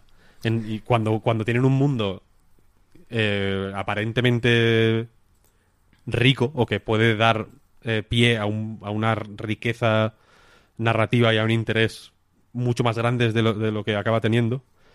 Y es frustrante, sinceramente, que efectivamente se desperdicien las conversaciones en, en decirle a una niña que no que, que cuando seas padre comerás huevos. Es, es un poco frustrante. Sí, además, con lo que decías del mundo, eh, es como que el juego sí que te deja pinceladas de que cada ciudad tiene como cierta fama eh, o cierta... o sea, como que cuando vas a un sitio más o menos sabes qué es lo que te vas a encontrar. Pero luego, como que a nivel, digamos, de diseño de ciudades son todas iguales. O sea, prácticamente. Es decir, todas tienen eh, la posada, no sé qué, no sé cuántos, casi todo más o menos cercano. Eh, tienen como dos zonas conectadas una con la otra tres máximo y como que no explotan un poco, digamos, eh, darle una variedad formal. Estaba pensando ahora, Sí, no sé, es que yo creo que hay otros muchos RPGs, estaba pensando, no sé, muchos Tales y tal, que, que cuando quieren hacer, o sea, saben hacer, de repente esto es una urbe, de repente esto es un pueblo, de repente esto es una aldea nevada. Aquí es como que todas las casas parecen muy parecidas, o sea, simplemente es como que le han puesto nieve por encima y ya está, ya está, esto es un poblado nevado, pero luego lo piensas y dices, vale, si le cambio la textura es lo mismo que esta otra ciudad mm, que está en una... En un... no, iba a hacer el desierto, pero no las del desierto sí que es verdad que son diferentes. Eh, pero no Y sé. el. Antes hablaba de rigidez. Al principio decía que era un juego que me parecía sorprendentemente rígido. Por- entre otras cosas, por eso, ¿no? Porque tiene una estructura clarísima. Que es charleta de principio de capítulo. Pequeño caminito hasta la mazmorra. Mazmorreo muy similar en todo caso. Y combate contra el jefe. Y lo repite de forma férrea. No, no, sale de ahí ni aunque le maten. Y, y, y eso, y este, esta rigidez se traduce efectivamente en que casi todos los caminos son iguales. Los. eh, llega, llega un punto. O sea, el juego da la sensación de que no quiere. O de que no tiene interés en animarte a explorar más allá de, de encontrar cofres, que es lo que suele haber cuando, cuando te sales del camino principal hay un cofre, consigues una uva curativa y, y- y te, y te vuelves. Ya está, no hay, no hay mucho más. Cuando en realidad eh, explorar es- es- tiene cierta impor- importancia, en realidad, in- a nivel mecánico incluso, porque se consiguen cosas que de otra forma no, no tienes por qué encontrar. Las mazmorras podrían dar muchísimo más de sí en el sentido de ser algo más que un pasillico con ramificaciones que, Claro, lle- o sea, que llevan a no hay puntos un muertos. en todo el juego. No hay ni No uno, hay, no hay ni uno. no hay ni un O sea, soy una persona que cuando se hacen mal los puzzles, pre- digo, prefiero que no, prefiero que no haya a, ver, a que me hagas puzzles malos, ¿vale? Eso es que vaya por delante. Pero jo- pienso que, que con estas habilidades únicas, que a lo mejor podrías haber intentado hacer algo dentro de las mazmorras. Es decir, porque las habilidades únicas, digamos, hay habilidades únicas de combate y de pueblo.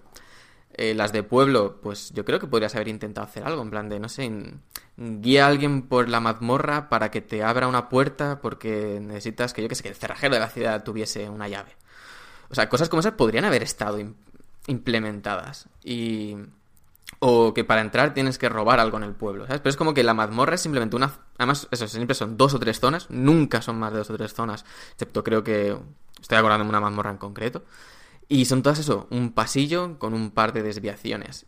Y no, no hay un diseño de niveles como tal. Simplemente tira para adelante y más tarde o más temprano te vas a encontrar por narices con el jefe final. No hay, no hay posibilidad de perderse en esas mazmorras. Son además muy cortitas. Al final es... Yo creo que el juego ha querido poner tanto, tanto el acento en los jefes finales, que por otra parte me gustan mucho. Ahora volvemos al, al combate, porque sí que me apetece hablar más de él. Pero es eso, como que están muy desaprovechadas las mazmorras, son todas iguales. Y me, da pena porque pienso que podrían haber explotado un poco más por ahí. Y eso, unido a la estructura, y al final es como que cosas que en realidad tendrían que ser como muy secundarias a lo mejor. Aquí terminan molestándote. Yo se lo pongo siempre el ejemplo a la gente cuando tengo que decírselo. Si, Pep, tú, si tú coges este juego, lo fundes amarillas en el like-dislike. Y son amarillas, la mayoría son amarillas, no son naranjas ni siquiera. Pero es que son tantas, y son todo el rato, que... Ahora estaba pensando, por ejemplo, en todas las mazmorras hay un cofre que solo puede abrir el ladrón. Entonces, si no llevas al ladrón en tu party, que claro, como la experiencia no se comparte, pues tienes que ir cambiando de formación. Pues ya te toca por narices volver para conseguir esos objetos, que además los objetos que solo, los cofres que solo puede abrir el ladrón, suelen ser los que tienen los mejores objetos. Muchas veces tienen armas muy por delante de lo que puedes comprar en Sí, la sí. tienda. Y ya te digo, es una tontería, pero es que esta tontería, la tontería de los diálogos, eh, la tontería de las secundarias, la- se va acumulando. Y eso, ya te digo, le quita el foco a lo que para mí es sin duda lo mejor del juego, que es el sistema de combate. Que como dice Víctor, es una gozada. A mí me encanta. Además, eso de que pillo un poquito de Bravely Default, un poco de. Yo, lo he comparado con Shin Megami porque soy un enfermo de esta saga y tengo un problema. Pero sí que lo veo un poco eso de utilizar las debilidades elementales como para robar turnos al adversario. Pero además está muy bien implicado y yo de hecho me gustaría que Shin Megami los próximos juegos mirasen un poco lo que ha estado haciendo eh, Octopath Traveler. Te pongo un ejemplo. Eh, tú en el tú puedes ver cuáles van a ser los siguientes ataques, ¿no? Tanto de este turno como del siguiente. Entonces, por ejemplo, si le queda dos golpes a lo mejor al enemigo para entrar en el estado de, de ruptura, que es cuando has hecho suficientes ataques elementales como para que, eh, digamos, deja de actuar y durante un turno es vulnerable a todos los tipos de ataque, no solo a los que es débil. Entonces, por ejemplo, dices, bueno, pues a lo mejor me interesa más esperarme al siguiente turno, reventarle esos dos ataques que le quedan justo al principio, porque así lo que hago es robarle los ataques de ese turno y los del siguiente. Eh, mientras que si lo haces justo al final de un turno, solo tienes los ataques de, digamos, los cuatro ataques siguientes. Es decir, que puedes jugar mucho con eso y yo creo que además eso, que los jefes finales están muy pensados para que tengas que aprender a jugar realmente bien. Luego sí es verdad que lo comenté, que a veces se le va un pelín la, el esto de la dificultad. Porque, por ejemplo, no me parece mal, eh, estaba pensando, muchos jefes tienen siempre, te hacen dos ataques por turno al principio, uno es eh, ataque de barrido que te quita la mitad de la vida a todos los personajes, y luego hace un ataque que mata a un personaje. Esto es que casi hay muchos combates que es, te, te pasas todos los turnos, por lo menos uno de los turnos tienes que utilizarlo para revivir a alguien. Y también abusan un poco, en mi opinión, de los enemigos satélite. Sí, sí. Porque hay veces, hay combates que si tienes eh, la party adecuada y de pronto, pues, todos los personajes causan debilidad a los enemigos satélite. No sé si tienen otro nombre técnico, pero bueno, me refiero a los, míticos vale. masillas que hay como alrededor y que te dan un poco por culo y que va bien matarlos antes de centrarte en el jefe directamente. Si la party es, es buena, como digo, y, y en dos, tres, cuatro turnos te los quitas de en medio y te centras en el jefe antes de que vuelva a llamar a más eh, enemigos, a más masillas de estos, es una gozada cuando sale bien. Pero eh, si a la que falle un muñeco, ya está al borde de la frustración un poquillo. Entonces ahí, eh, ahí lo vi un poco desequi- desequilibrado. Yo no soy fan de los enemigos, o sea, de los jefes con masillas, ni en los juegos de rol por turnos, ni en el Dark Souls, ni en, ni en ningún lado. Si el jefe es bueno, Ni en la vida. Si el jefe es bueno, no necesita masillas. Esto es un, esto es un Eso es fact la vida. de diseño. Y de la vida, efectivamente. Sí, pero eso que yo estaba pensando en uno de los... Este sí que es un poco spoiler, no quiero decirlo quién es, pero había un jefe que, que eso, como que aparte de hacerte ese daño, eh, te incapacitaba, o sea, hay un estado que es inconsciente. En ese estado no puedes actuar mm, y ya está. Pues había un enemigo que te hacía el barrido y el barrido no solo le quitaba la mitad de la vida a todos tus personajes, sino que además los dejaba inconscientes eh, te los podía dejar a, veces cuatro turnos y además como que se acumulaba, es decir, si, te- si se sobrevivía a uno y le daba el tiempo justo a curarse y no sé qué, y alguien se había quedado con cuatro y luego se lo hacen como que puede subirle de cuatro a seis turnos inconscientes. O sea, como que a veces el juego se, se le va un poco por ahí, pero en general, a, pesar de esto, a mí es que en general me gustan mucho los jefes que son difíciles cuando te obligan a explotar a fondo el sistema de combate. Yo creo que este juego lo hace muy bien en ese sentido. Siempre te mantiene como al límite.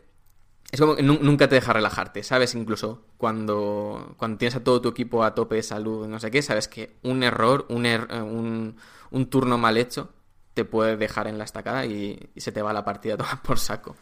Sí, sí, total. Esa sensación, de hecho, la, trabaja muy bien. Por ejemplo, que no haya eh, barra de vida para los enemigos, sino que simplemente sea como les vaya cambiando el nombre de... El color en el que aparece su nombre, digamos. De blanco pasa a amarillo y de amarillo a rojo. Y de rojo al cementerio. Sí. De hecho, hay un Eh, personaje que sí que te permite ver la salud, pero claro, tienes que perder un turno de... Claro, claro, claro. En este caso de- tienes que ser o, o el erudito, iba a decir el mago negro, porque en la práctica eh, tienes que ser o el erudito o, o te- ser uno de los personajes, o sea, meterle la clase erudito para per- y perder uno de tus ataques para, para ver la vida. Que al principio no es tan grave, pero cuando estás al final es que ya vas en plan de apuntarte en un pa- estás casi a punto de apuntarte en un papel. ¿Qué es lo que vas a hacer los próximos turnos? Porque como falle uno de esos ataques, igual la lías. Total, total. De hecho, eh, la- el, el erudito también te tiene una habilidad que al principio es súper útil, que es la de revelar eh, debilidades al principio de cada combate. Y, y yo he acabado apuntándome en, en un papel las de- en- con las, de- las debilidades de los jefes para no tener que ir probando cuando no voy con el erudito. Que es guay, en realidad. Es un juego muy estratégico, muy, muy de, que, de que te pone... eh, te obliga a tomar decisiones que sabes que van a tener consecuencias reales.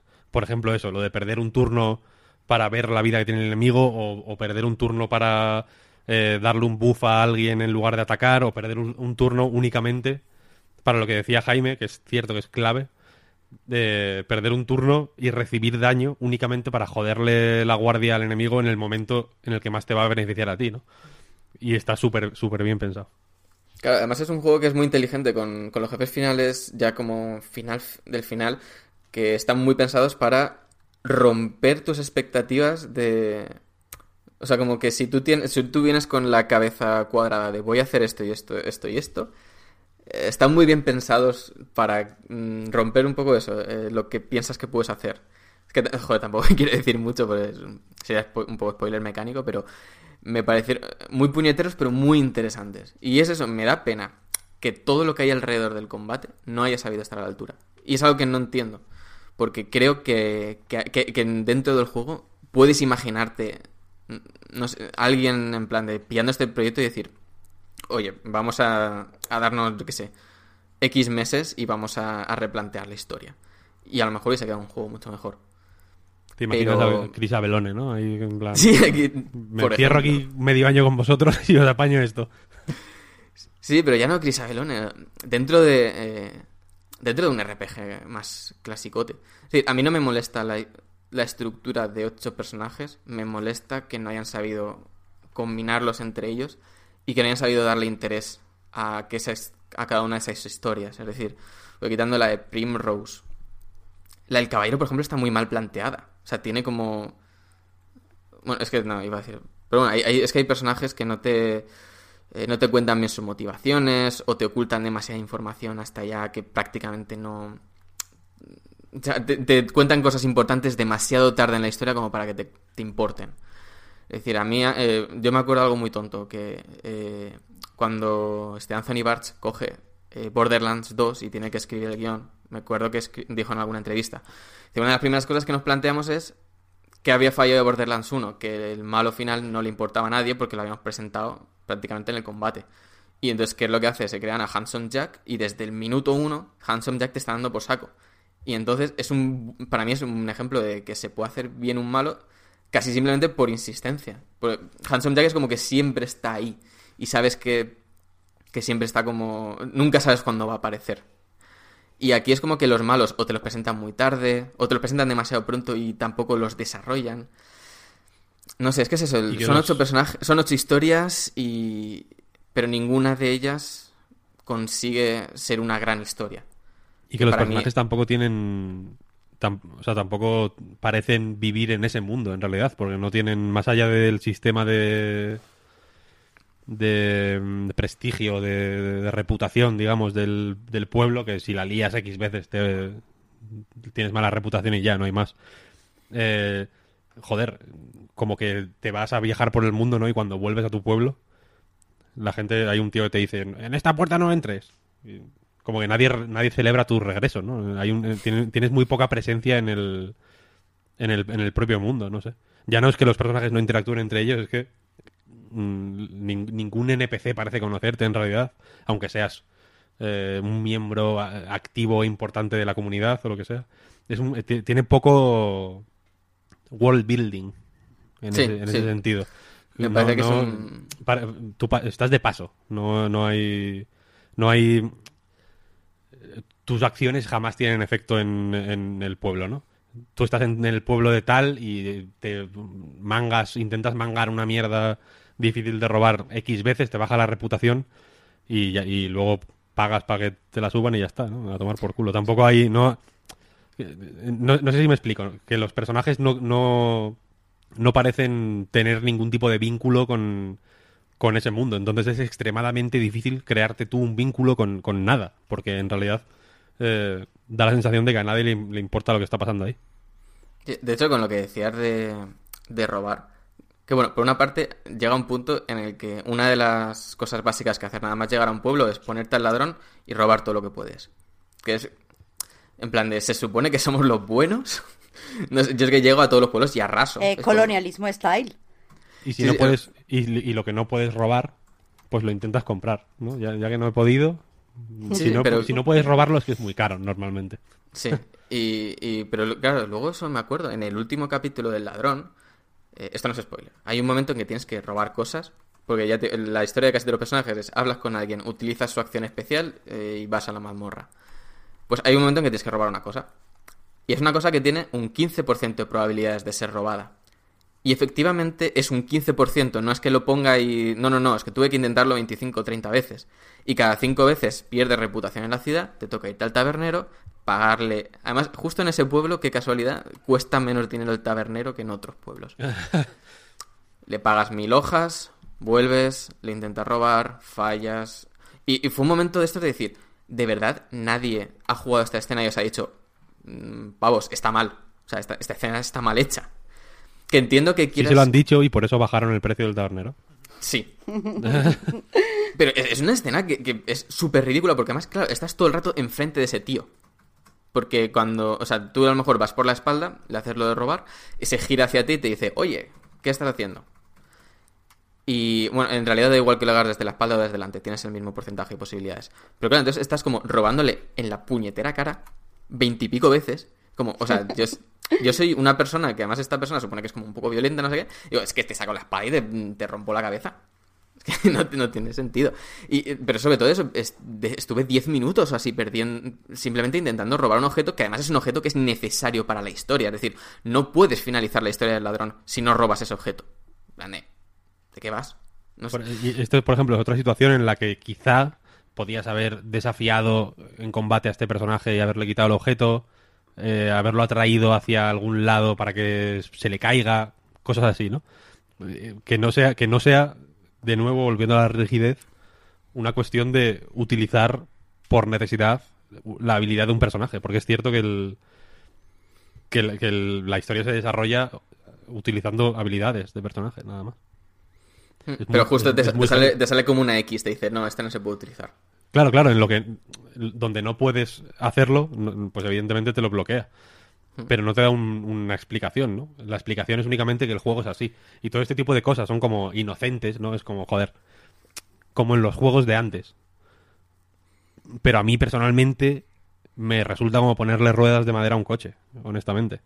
Porque son cosas que efectivamente antes se hacían, insisto, no solo porque había menos interés en la historia, o, o- precisamente había menos interés en la historia porque técnicamente era imposible o muchísimo más difícil hacer otro tipo de interacciones un poco más complejas o un poco más interesantes, pero que eh, a día de hoy resulta un poco ridículo. Y no digo que sea ridículo jugar ahora, por ejemplo, a Final Fantasy VI, por ejemplo, ¿no? Pero porque Final Fantasy VI se hizo hace muchísimo tiempo. Yo creo que sería problemático hacer Final Fantasy VI hoy. O, hacer Octopath Traveler, que es lo que me parece. Me parece un juego problemático. En, en el sentido de que no te. De, de que no. Hay muchas piezas que no se encajan en ningún momento. Entonces.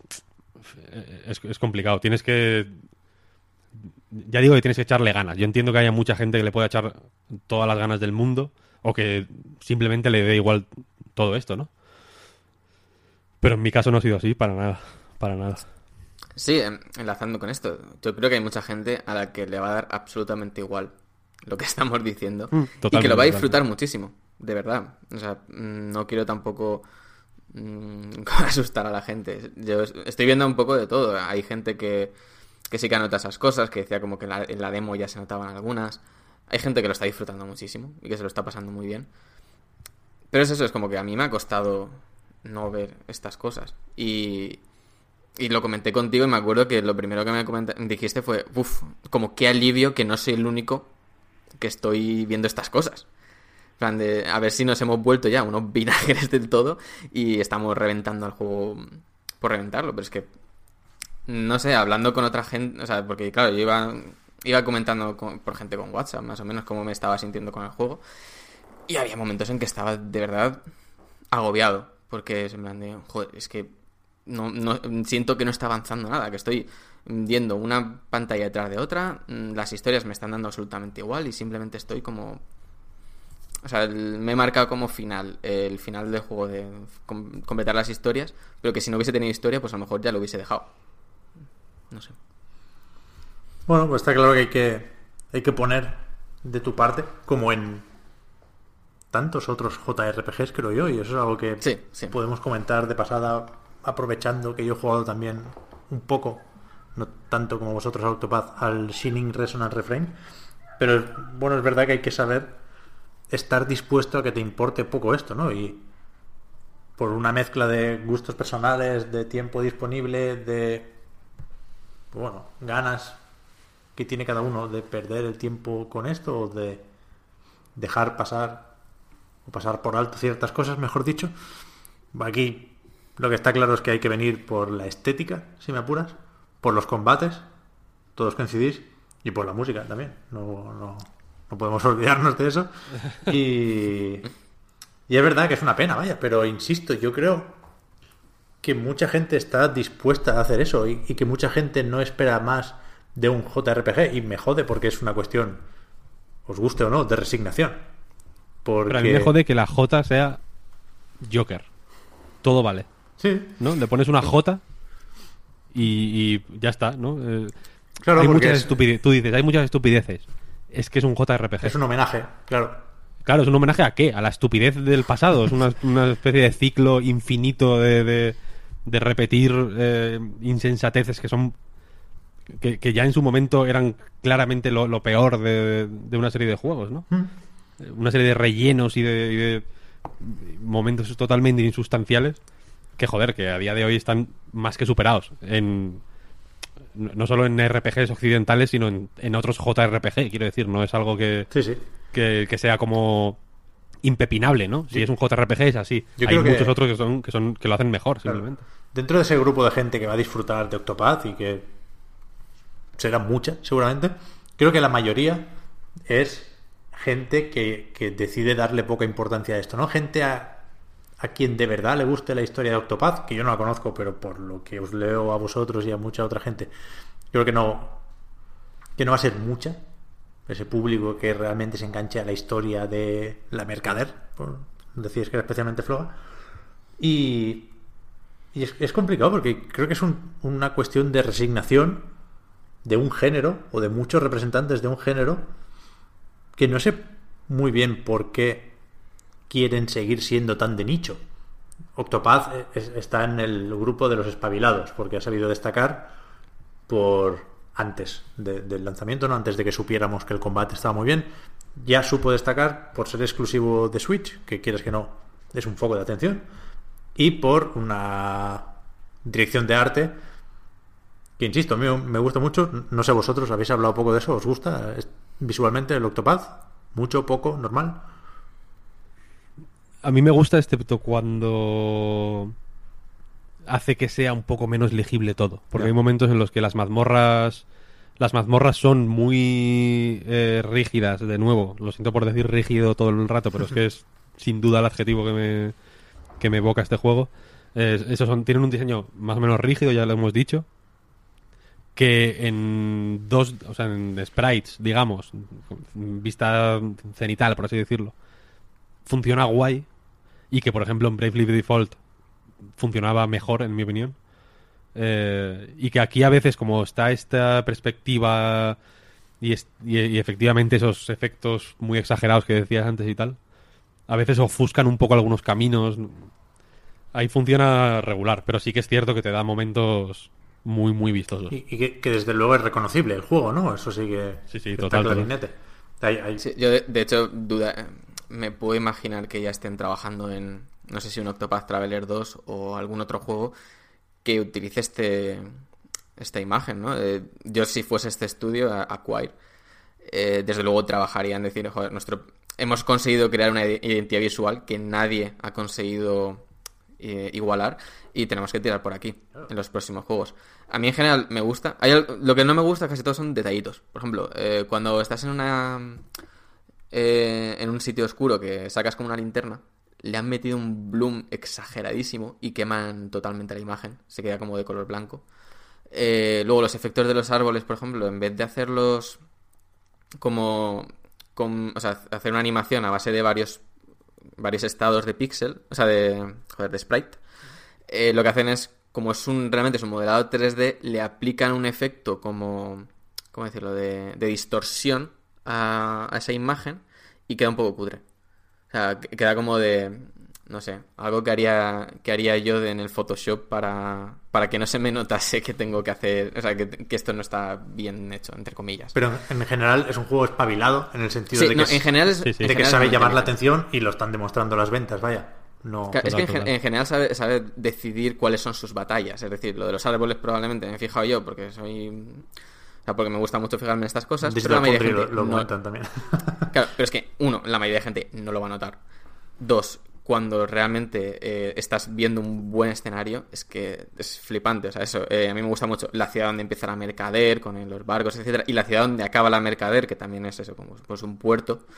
Son súper bonitos. eh, los el juego mucho, el juego con la profundidad de campo, ¿no? Con, con esto de quitar algunas partes, etcétera, está muy muy bien hecho. porque siempre te deja como un escenario muy bonito, el tilt shift, etc- etcétera, funciona muy bien.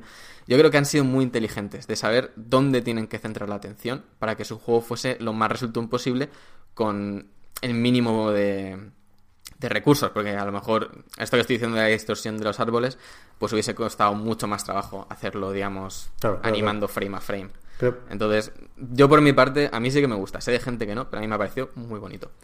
Lo digo por eso, ¿no? Porque a veces cuesta cuestionar un género así. Vale, todos, venid aquí, intervention. Y creo que con el JRPG se puede hacer. Es, es peliagudo porque es un género con muchas vacas sagradas y al que todos le tenemos mucho cariño porque crecimos con él y toda la pesca. Pero creo que tiene una serie de tics que son preocupantes porque al final se están resignando a ser juegos de nicho sin saber muy bien por qué. Porque no. No es por deberse a sus fans, desde luego, porque hay ejemplos y son los que deberíamos mirar.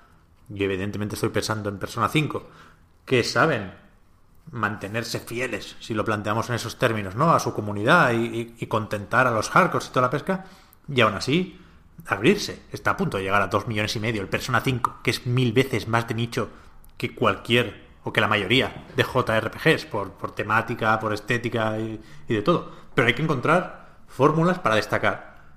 Y de nuevo, yo estoy con el Shining Resonant Refrain, que no destaca en absolutamente nada.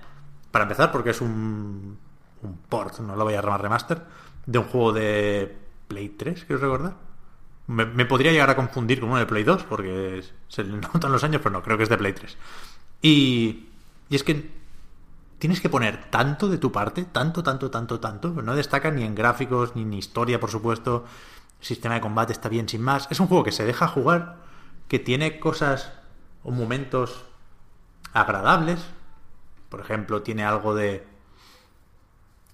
No sé, como estás en un, en un pueblo en la capital donde empiezas, tiene algo de, hogareño, ¿no? Esa, esa comodidad, ese confort que tan bien suelen trabajar los, los JRPG, eso sí que es verdad, al César lo que es del César, de, de estar cómodo en, ese pueblo, en esas casas, en esa gente que te saluda por la mañana. Pero, pero es que es un juego que, que no puede salir de ese nicho, lo es imposible, porque es cutre, es largo, no destaca en absolutamente nada y no, no puede salir de ese espacio pequeñito de, de fans muy fans.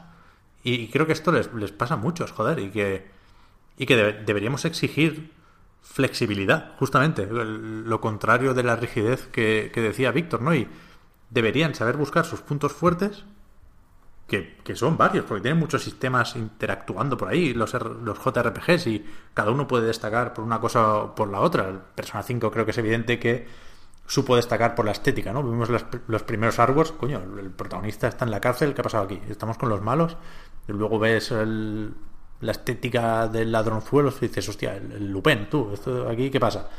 Y, y ya te presentará luego la temática y el sistema de combate, que también, por supuesto, están muy bien, ¿no? Pero su punto fuerte decidió, o su carta de presentación decidió que era la estética. Y le explotó de una forma brutal con, con un presupuesto no exagerado. Atlus, otra cosa no, pero sacar rendimiento a, a esa modestia es increíble lo que hacen ahí. A otros juegos, no sé, a lo mejor pueden interesar por la historia y a lo mejor por ello deben ser más cortos. Yo pienso mucho cuando juego un JRPG, pienso por qué no existe el, el Mass Effect japonés. Mass Effect, si, si vas a piñón, en 12 horas te lo fumas. Y si, si no quieres que te cuenten milongas, no te las cuentan. Tiene tiempo de sobras para presentar a todos sus personajes, para que puedas decidir con cuáles interaccionar. Y si quieres perderte, tienes planetas enteros para pegar derrapes. Quiero decir, Acota ofrece distintas propuestas a distintos tipos de jugadores. El, el- el JRPG eso en general no lo hace. Yo, yo con el con el Shining Force tengo que estarme o 40 horas o ninguna. Y, y me voy a ninguna. En, en mi caso no, en mi caso llevo 6, 8 y aquí lo voy a dejar. Es que no me lo voy a acabar. Ya sé perfectamente que no me, lo- no me lo voy a acabar, pero ni me lo planteo. Y con el Octopath me pasaría lo mismo. Es, Sí. muy- es pro- es probable, sí, sí. De hecho, sí. Pero Eh, precisamente esa, esa falta de flexibilidad eh, si los, si yo qué sé, si por ejemplo pudieras hacer como proponía Jaime antes, em, cada historia en su momento, a tu ritmo, ¿no? O decidir que tu party van a ser dos únicamente y seguir adelante. Pero es que eh, el, juego claramente quiere que juegues de una forma que es consiguiendo todos los personajes antes, bla, bla, bla, bla. Porque pone unos, eh, unos eh, requisitos, no especial, no, no mm, súper obligatorios, pero desde luego muy recomendados de nivel. eh, que, que- que te animan a jugar de una forma. Es, es rígido en ese sentido. Y sin embargo, sí hace otras cosas como escalar el nivel de los, de los masillas que te encuentras por ahí para que mm, al volver a tal sitio que, que pasaste de por ahí a nivel 3 no sea. No tengan que tirar. No, sé- no me acuerdo qué juego hacía esto que te. Eh, joder, ¿cuál juego era este? Que me pareció muy guay. Que cuando tienes tanto nivel que es imposible literalmente que pierdas, porque va a ser simplemente darle atacar, atacar, atacar y, y te cargas a todos, te quita el combate, te da la experiencia y a tomar por culo. Porque es porque no, si no si no hay más que un resultado, eh, acaba siendo jodido, ¿no? Repetir exactamente lo mismo. Precisamente por eso los jefes en Octopath Traveler son tan emocionantes, porque hasta el último momento realmente no sabes si vas a ganar tú o él. Eh, porque efectivamente te pueden eh, puedes liarla por lo que sea en un turno. Yo la he liado, honestamente, en más de una ocasión por al ir moviendo rápido por los menús, darle a defender en lugar de utilizar, yo que sé, eh, tal habilidad, ¿no? Le, le das a defender, pierdes un turno y quizá ese fallo estúpido eh, que has tenido porque eres un zopengo y no lees bien las cosas, te jode el combate entero. Entonces es- son siempre muy emocionantes, ¿no? Y eso lo hacen, y eso, y eso por ejemplo, que es eh, que es uno de sus puntos fuertes, eh, aquí no, no se, no se- no se llega a explotar, vaya, porque el, el, el trámite que hay entre, entre los momentos súper buenos y que yo sinceramente creo que podrían convencer a, cualquiera, ¿eh? No, a- no, creo que haga falta ser fan de los JRPGs para que este combate te, te, te parezca muy interesante, porque lo es, sinceramente. Pero hay tanta morralla entre medio que, que efectivamente te obliga a, a, ponerte la careta de ese nicho en ese momento para pasar el trago, porque si no estás jodido. Insisto, Mass Effect 2, tío, si tienes ocho personajes, pues pones la, historia principal, la trama que puede ser salvar el mundo, puede ser otra cosa, que une a los ocho, y eso es el, el mínimo para pasarte el juego. Después tienes las misiones de lealtad, como en Mass Effect, que serían la trama de cada personaje, y después secundarias, y escalas la chapa, y escalas la morralla, y dejas que decida cada uno cuánto quiere comerse de eso. Me parece que se, se infravalora mucho esa forma de compartimentar la exigencia de un juego así. Sí, de hecho, lo estaba pensando, esos son los, eh, los social links de persona. Son un poco eso, ¿no? En plan, de tú te centras en los personajes que te interesan. Luego sí que es verdad que además te ayuda al combate, etcétera. eh, pero como que en base es centrarte en lo que a ti te interesa realmente de la historia. Y luego ya si te quedas sin contenido, pues ya te metes con los personajes que no te interesan. O te interesan menos. Pero, no sé, yo cuando terminé el análisis del Persona 5 me suena haber dicho como que es el espejo en el que deberían mirarse los JRPGs. Y creo que parte de mi problema con Octopath Traveler es que esperaba ya ver como cierta influencia de Persona 5. ¿no? De, de esa manera de combinar también el combate con lo que te está contando. Eh, contarte algo interesante. Es que, joder, Persona 5 parece. A mí siempre me gusta reivindicar que es un juego que trata sobre un tema tan de actualidad como es la desafección con, con, con todo, con el Estado, con, con, con tus profesores, con la gente que tiene dinero, con los políticos, con todo. Joder, es un tema muy actual y está, creo que, bastante bien tratado en general en el juego. Eh, visualmente es creo que eh, o sea, yo recuerdo que llamó la eso, llamaba la atención incluso a gente que no le interesaba el género que es en plan de joder me, me da igual o sea ponme gifs del juego aunque aunque no vaya a jugarlo y, y es eso como que en Persona 5 vi claramente en plan de pues a lo mejor eh, dentro de X años lo veremos anticuado pero como que claramente el resto del juego tiene que fijarse en esto empezando por el propio Shin Megami Tensei eh, 5, cuando salga, tiene que fijar... No, o sea, no puede ser un juego que sea ajeno a lo que ha hecho Persona 5. Y, y de repente, como que a lo mejor ha sido un espejismo, ¿no? Como que ha sido ese juego, ese JRPG que, que a mí me dejó mm, noqueado, decir, joder, esto es una pasada. Y, y aunque he encontrado otros eh, JRPG buenos, no sé. Ahora estuve jugando hace poco al, a- al Porta 3DS del Shin Megami Tensei Strange Journey, que es un juego que también recomiendo bastante, por cierto. Es un poco, es un poco durillo, pero por ejemplo la historia es una pasada. Está muy guay. También los porque... Shin Megami Tensei precisamente es otra cosa, no, pero son interesantes de, de jugar, joder. Las, las movidas que te cuentan son... Los personajes tienen personalidad, em, los diálogos tienen interés, es- está guay realmente. te ponen con, eh, o sea, el conflicto ético que te, que te plantea este juego, que es, o sea, bueno, a ver, prácticamente todos los Shin Megami digamos, de la saga principal, siempre te hacen como un rollo eh, ángeles y demonios y humanos, y tienes como que elegir uno de los tres caminos, pero como que el juego nunca te lo pone fácil, nunca es en plan de los ángeles son los buenos y los demonios son los malos. De hecho, normalmente es los ángeles son el orden, eh, los demonios son el caos y, y cada uno tiene como... O sea, como que te pone unas decisiones muy jodidas y te habla de temas como muy interesantes. O sea, yo me puedo imaginar eso. eh, a lo mejor eso no es alta literatura, pero para un adolescente o algo así es, puede ser un juego que le diga, hostia, me está planteando temas que no, no había visto o había visto poco hasta ahora. Y, y además los hace bastante bien, los hace bastante interesantes. Yo el- eso, aprovecho la ocasión para recomendarlo porque de verdad que me parece un juegazo. Y yo a tope con los juegos de nicho, ¿eh? Ojo, quien quiera recrearse en eso, a, to- a tope, insisto, a topísimo. Un Disgaea. No me da para más a mí lo de lo del JRPG. Nunca he jugado, pero me lo imagino muy de nicho el Disgaea, ¿no? Pero entiendo que se recrea en ello y que te dicen, no, no, 40 o 60, no, 300 horas aquí vamos a estar tú y yo y nos lo Sí, vamos a tiene un pasar rollo súper también... bien. Tiene un rollo autoconsciente. Claro. Lo que no me gusta es eso, cuando, cuando un juego es- tiene tics de nicho y pretende no serlo. Y creo que eso es un problema del, del JRPG estándar ahora mismo.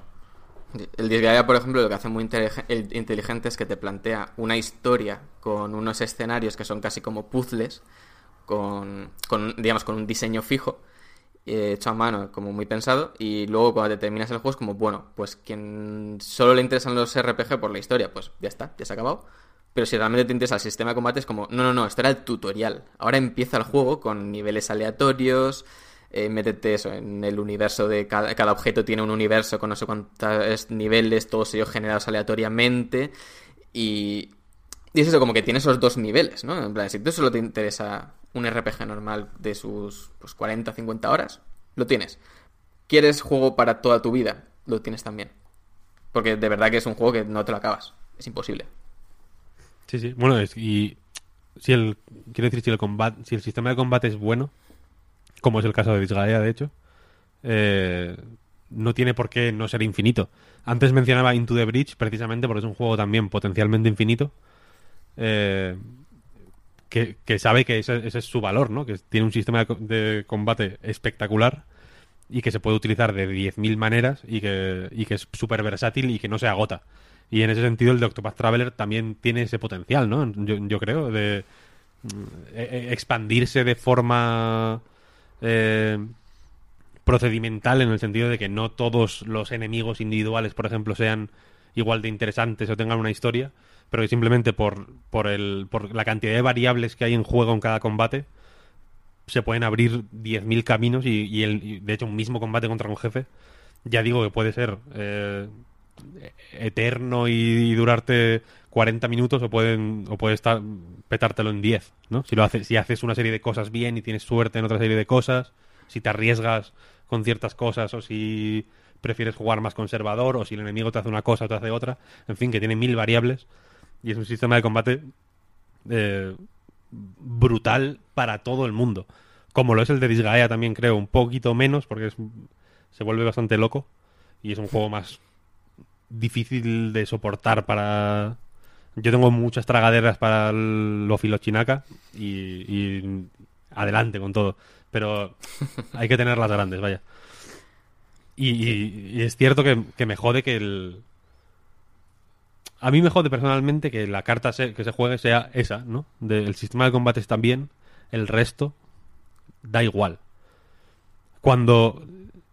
No, no me he puesto a echar cálculos, pero ¿qué porcentaje del juego dirías, Jaime, que son combates?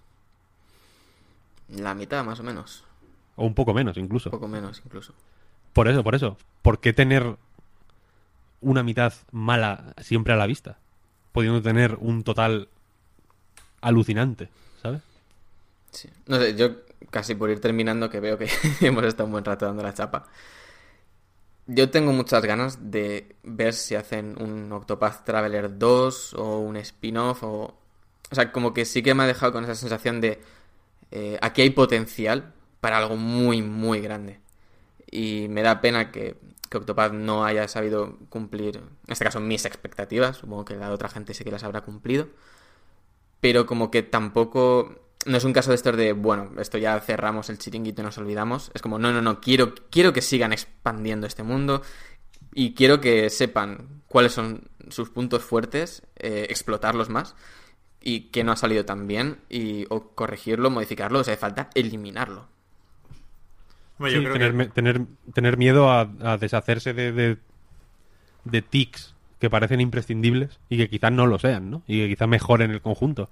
Y que quizá se pueda invertir efectivamente más tiempo en, apoyar cierto tipo de situaciones y de, y de explorar las posibilidades de cierto tipo de, de mecánicas que aquí no se hace eh, en detrimento de otras cosas que son no sé, que, que- que lastran al conjunto. Yo la, la secuela creo que ya podemos apostar que sí, ¿eh? Porque Esta te lo anuncian en el direct del domingo, chaval. pare- parece que Nintendo, o sea, que Square Enix, perdón, llevaba un tiempo buscando una fórmula de éxito por ahí, ¿no? Con ese Tokyo RPG Factory que hizo el Liam Setsuna. ¿Cómo se llamaba el otro? ¿El más reciente? Eh, Lost Sphere. Ahí. Lost Sphere, eso. Y que entiendo que la apuesta le ha salido mucho mejor con, con Octopath Traveler. A nivel de críticas y a nivel de ventas. Buscando más o menos lo mismo, creo yo, ¿no? Que es Sí, aquello de, de- de ser clásico. Se puede hacer mejor, se puede hacer, hacer peor, pero desde, desde luego la premisa de vamos a intentar ser clásicos no me parece mal. Es decir, la, la- lo opuesto, el otro extremo, es Final Fantasy XV, ¿no? que, es, que es irreconocible. Así que me, me parece bien que se, que se mantenga esto, pero hay que adaptarlo, ¿eh? Está claro. Total. Ahora, precisamente que mencionas Setsuna, este lo jugué hace no mucho, el año pasado. Y. Y, y todo el. La bilis, si quieres llamarlo de esa manera, que me produce Octopath Traveler en las partes malas. Está también en Setsuna, de hecho. Pero con menos sabor. Es que Octopath Traveler todo lo hace al extremo, para bien y para mal. Entonces, Setsuna también era mucho más corto, ¿no? Era, es un juego más, más olvidable, yo creo. Y este como que te exige muchísimo más. Y en ese sentido aprecio la apuesta fuerte. Pero creo que han errado el tiro. Pues alguna cosilla más que hayáis probado estos días. Y aquí también os hablo a vosotros, Marta, Fran. Pues yo estoy, estoy Ten- te- Tenías ganas de hablar, Fran. No, no, no. No, no, sí, a ver. mm, Quería decir que. Que me siento muy afuera de todo esto, ¿no? Me siento. O sea, mi, mi conclusión es que estáis todos mal de la cabeza. Básicamente. Ah, bueno. Probablemente. No. Bien, bien. Creo que, creo como, que esto. como lo- resumen de la última hora, Fran dice que todo mal. No, a ver, entiendo que es un juego de nicho, y, lo- y los juegos- pero a mí, para mí es un juego que... Yo últimamente estoy muy obsesionado con el tiempo que invierto en entretenimiento y en la- cómo, cómo administro el tiempo de, de mi vida fuera del trabajo, ¿no? Y un juego que me supone 300 horas, me, no- no- me parece que tiene menos de juego y más de secuestro, ¿sabes? Entonces, mm, seguramente si yo dejé ser una persona que me ha pasado una vez, una tarde, seis horas seguidas jugando al, al American Truck Simulator, pensaría lo mismo de mí, ¿no? Entonces lo bueno del dicho es esto, que todos tenemos nuestra locura y nuestra, ¿no? Nuestra cosa en la que echar horas y que en lo que dice Pep, que a tope con todo y ya está. Nada más. Ole. Pues yo, eh, aparte que voy a decir que el Octopath probé la, la demo y me pareció un puñetero coñazo. Y a mí me gustan los JRPG, pero me echaba, me echó todo mucho para atrás. Pero lo que quería comentaros es que he estado, estoy trabajando en un artículo sobre la capacidad educativa de los juegos y, y juegos educativos y tal. Y he estado jugando a The Phobos y Deimos, que es un juego gratuito que, que ha hecho un solo un desarrollador solo. Está en Steam. Y, y nada, llegué a él porque lo está, lo recomienda mucho. eh, bueno, de hecho es, es uno de los patrocinadores del juego, tanto la web gamer como Fendeps. Entonces, pues, pues nada, me lo bajé mm, con poca expectativa, la verdad, sabiendo que era gratuito. Y me ha sorprendido muy, muy gratamente. Porque eh, tiene diálogos muy ingeniosos. O sea, no solo la parte educativa, que in- intenta hablar sobre el bullying LGTB fóbico. eh, y, y creo que lo hace bien desde un punto de vista muy informado y con ejemplos que se sienten muy cercanos, muy reales y no va a lugares comunes pero me ha sorprendido porque tiene unos diálogos muy ingeniosos, es bastante gracioso. Las batallas sí están un poco pues más regu, a ver, la ha hecho una persona sola. Eh, pero, pero no sé, es bastante mejor de, de lo que esperaba para un juego de estas características. Y, y nada, sí, sí que. O sea, recomiendo que le echéis un ojo, aunque sea por curiosidad. Son unas seis horas, hay en cuatro capítulos. Y sobre todo eso, por, por echaros unas risas. Además, hay un montón de, de guiñitos nada forzados a la cultura pop y también muchos a la, a la eh, cultura de jugadores española. O sea, te encuentras con personajes que son referentes a mm, tal periodista, pero no es algo, no es ni de mal gusto ni forzado. Es algo que te. Yo me di cuenta porque hay un personaje que se llama Daga que es una emparejadora a la que te puedes preguntar por tu futuro. Y me quedé así como rayada y le pregunté a Daga de, de Gamer si se había dado cuenta de esto. Y sí, era por ella. Hay otro personaje, la, la profesora de, de Esgrima, que se llama Eleazar.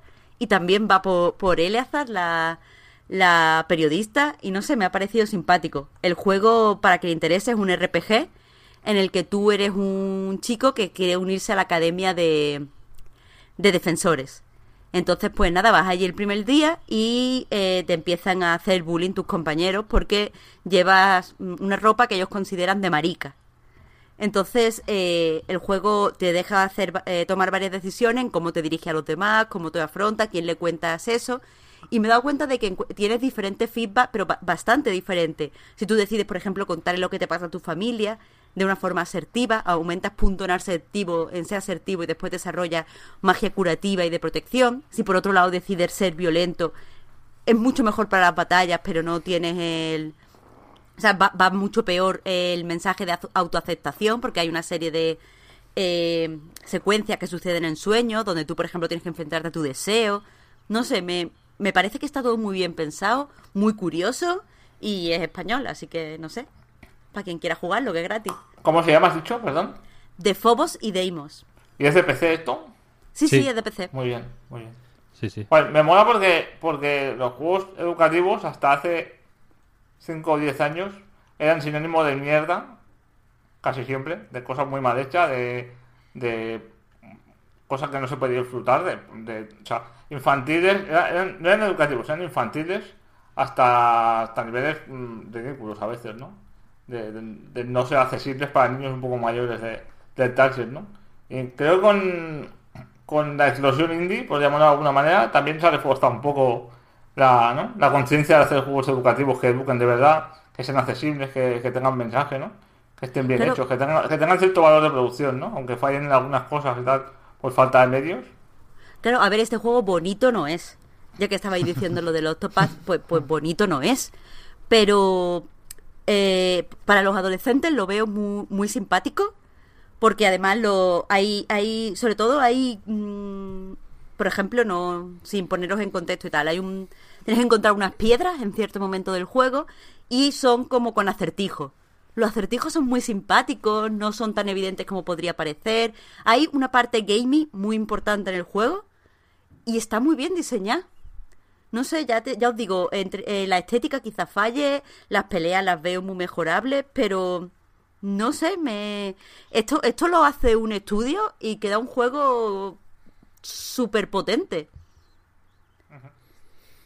Yo, bueno, al, eh, al hilo de lo que hablaba Pinhead, por ejemplo, yo estaba jugando recientemente a eh, Bury Me My Love, ¿no? Entiérrame mi amor, creo que lo han traducido. Uf, Dios, ¿y cómo hace tu corazón? Horrible. O sea, lo pasé fatal. Hay un par de, hay un par de escenas que lo pasé muy, muy mal.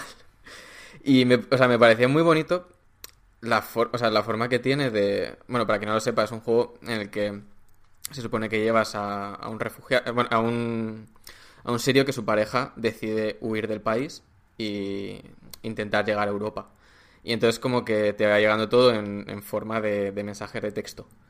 Además, te da la opción de que yo lo elegí, eh, en vez de que te salga como todo seguido y jugarlo como si fuera una aventura, digamos, que de vez en cuando te tienes que tomar decisiones, pues enviar cosas, etcétera, eh, decidí utilizar, o sea, que me llegasen entre comillas en tiempo real. Es decir, que si la chica decía, oye, tengo que apagar el móvil porque tengo que cargarlo, a lo mejor hasta el día siguiente no me llegaba un mensaje.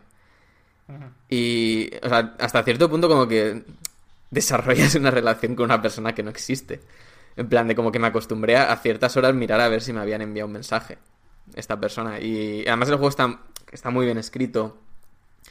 eh, el estilo está muy bien y joder, yo lo recomendaría un montón. Además, me estuvo Está basado en de- una historia real, ¿eh? Además. Creo que varias, ¿no? O sea, me suena que al principio en el, el disclaimer te ponen un poco eso, como que varias historias reales han, han influido en, en esta historia. Pero al final luego además como que tienes una opción, eh, si le das a- al botón como de ubicación, te sale dónde está, dónde está la chica, Nur. Y, y como que puedes ir viendo su, su camino y te va diciendo en plan de, no sé, Idomeni. Eh, Idomeni eh, en el año 2016, que es cuando transcurre el juego, llegó a tener no sé cuántos refugiados. O Turquía, la, frontera con Turquía no dejaba pasar, eh, no sé cuánta, o sea, no dejaba pasar gente que no fuese, eh, eh, o sea, aunque tuviesen tal, no, no podían pasar de cierta zona. Y te sale eso, como cifra. eh, O sea, mientras estás realmente viviendo una historia que es eso, que está inspirada en casos reales, como que sí que te deja como pequeñas pinceladas de, de qué es lo que estaba pasando. Y me pareció eso, eso, que dentro de que es un juego que sí que tiene un tema educativo, que es ponerte en la piel, ¿no? De alguien que está sufriendo por una de esas personas refugiadas que trata de huir de, de la guerra. Eh, o sea, sí que era un juego que estaba muy bien hecho. O sea, los valores de producción, etcétera, están muy, muy bien hechos. Y ya te digo, yo lo pasé fatal con, el juego. Hay un par de momentos muy horribles. Es que juntando la expresión indie que mencionaba Frank y que eh, Bury Me My Love es un juego eh, de interfaz, o sea, imita la interfaz de un teléfono móvil, sí es cierto que hay un montón de, de estudios que han recurrido a, la, a, a presentar esto, la interfaz del móvil eh, como ventana del juego para hablar de, temas serios o hacer juegos pseudoeducativos. Porque en ese sentido también está ahí eh, Anormal Lost Phone y, la- y su segunda parte, Anormal Phone 2, que es un juego donde los puzzles, en mi opinión, están súper bien. Pero los temas que trata en cada uno de ellos, que son temas diferentes y que decirlo pues es un poco spoiler, eh, los, los trata como muy con mucha conciencia. Es muy interesante porque, mm, o sea, lo que te engancha en realidad son los puzzles, ir a un lado y ver a otro y recordar qué información y a quién le enviaste tal email. Y la, la premisa que es misteriosa, te encuentras un teléfono móvil abandonado, lo enciendes y tienes que averiguar cosas de la persona a la que pertenecía. Pero es un poco rollo es- Herstory, pero llevado a los móviles, ¿no? Con, con otro, otro tipo de comunicaciones, ¿no? En lugar de vídeos de entrevistas, ¿no? A mí Con- me... Sí, a ver. Eh, Lo, lo único que pasa es que en Her Story te encuentras después que el final es un misterio y ya está. O sea, Sí, al final sí, descubres sí, quién sí. eres tú, qué ha pasado, fin. Sí. Eh, aquí creo que hay un como una patadita final, un y mira lo que te doy ahora para los feels. Ponte a pensar sobre esto. Y me, a mí eso me satisface. Y que juega guay con buscar, por ejemplo, contraseñas de. de. de páginas web en el email, cosas así, ¿no? Hmm. Como que juega con el, con cosas que conoces, de cómo se utiliza un teléfono móvil y cómo se navega por internet y cómo se miran el carrete de fotos y cosas así. Para esconder ahí como pequeños puzzles y para marcar un poco el, el avance en el juego y tal. Está guay. Por eso creo que llega muy bien, puede llegar muy bien a los adolescentes. Porque es algo que conocen muy bien y le hablan de situaciones que podrían ser familiares para ellos. Entonces creo que es como una puerta, una, una ventana que hay que explorar. En el Sí, yo aquí, lo, yo aquí fíjate que, el- que le veo.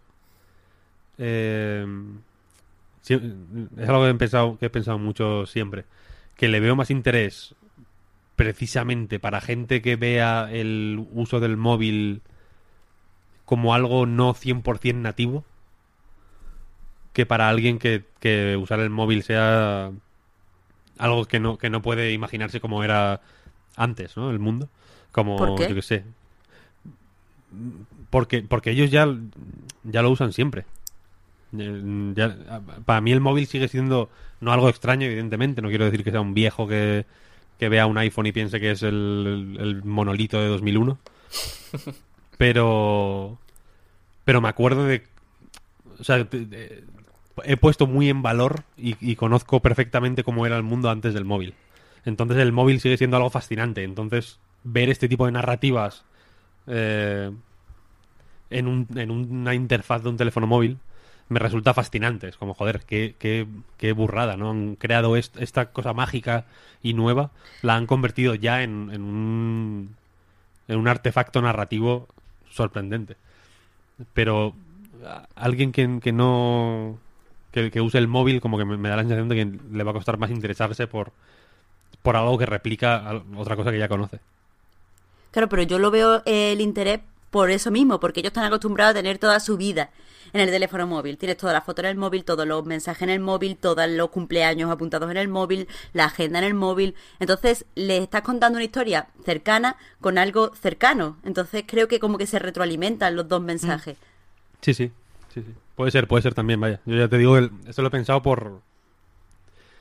Porque precisamente como yo pongo en valor, por ejemplo, tener los passwords en el... En, el... En la bandeja de entrada o tener eh, X fotos en el carrete, etcétera, etcétera. eh, en el sentido de que lo veo algo extremadamente útil y, que me resulta imposible pensar cómo era la vida antes. Es algo que no que actualmente ya no ya no proceso. Pienso que, pues como que ellos yo que sé lo van a ver de una forma o sea que no se, que no se van a interesar por algo que es perfectamente normal para ellos. Puede, puede, puede ser que sí, ¿no? Y que realmente el impacto de, de lo que cuenten ha- haga precisamente que, o sea, que, que se potencie el impacto precisamente porque está en un entorno que les es totalmente normal, ¿no? Que no se esperan que ocurra eso. Puede ser, puede ser. Pero desde luego es una forma súper interesante de, de, hacer juegos. Ahora, de hecho, está... mm, Quizá alguien lo haya jugado ya porque han empezado a repartir betas por los backers. Hay uno que, aunque no es. no intenta ser una réplica tan convincente de, de algo real. eh, este que se llama Hyperspace Cowboy. Hyperspace Space Cowboy. Que es de los creadores de Dropsy, de Clown. Una aventura gráfica jodida que. Buenísima. buenísima. bastante buena. Sí. Que sacaron hace, no sé, dos o tres años. Par de- sí. Pues el juego este es, una, es un navegador de internet y tú, y tú eres la policía de internet. Entonces tienes que ir como eh, denunciando webs donde se vende contenido pirata o donde puedes bajar cosas o, o que mm, utilizan imágenes con derechos de autor, cosas así, ¿no? Y, tiene la- y, y es, una, es una- un navegador de internet, vaya, no tiene más. Y utiliza como una estética rollo GeoCities bastante Ajá. graciosa. Lo quiero ya.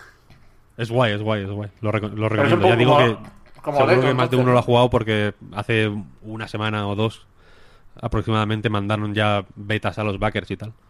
Ahora digo, lo, está- lo estaba buscando en Steam y no lo encontraba.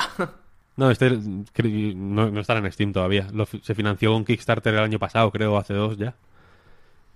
Y yo me enteré de hecho porque me llegó la beta. Pues vamos acabando ya la temporada con, con unas pocas preguntitas. Recordamos que habrá más, muchas más, la semana que viene en el tradicional ya programa especial preguntitas por y para patrons. Se quedará aquello en patreon.com barra reload pero pero también vamos a ver unas pocas hoy, las del ask, ask.fm barra games, que no sé qué hay por ahí, Víctor. Pues hay un poco de todo, hay un poco de todo. Eh, esta, por ejemplo, me resulta interesante. Eh, la hace Rafael Aliaga y dice, hola amigos, ¿creen que Ubisoft volverá a hacer un Assassin's Creed de sigilo? Origins no me pareció mal, pero no es un juego de sigilo. Y Odyssey parece que va por la misma vía. Saludos y felices vacaciones. Y esta me parece interesante porque Assassin's Creed, claro, ¿cuánto, hasta dónde es un juego de sigilo? Poco, ¿no? Claro, a ver, es, es un mundo abierto y dentro del mundo abierto pues hay varias cosas, ¿no? Hay un poco de plataformas, un poco de... ¿no? De persecuciones, un poco de pelea, un poco de exploración, un poco de sigilo.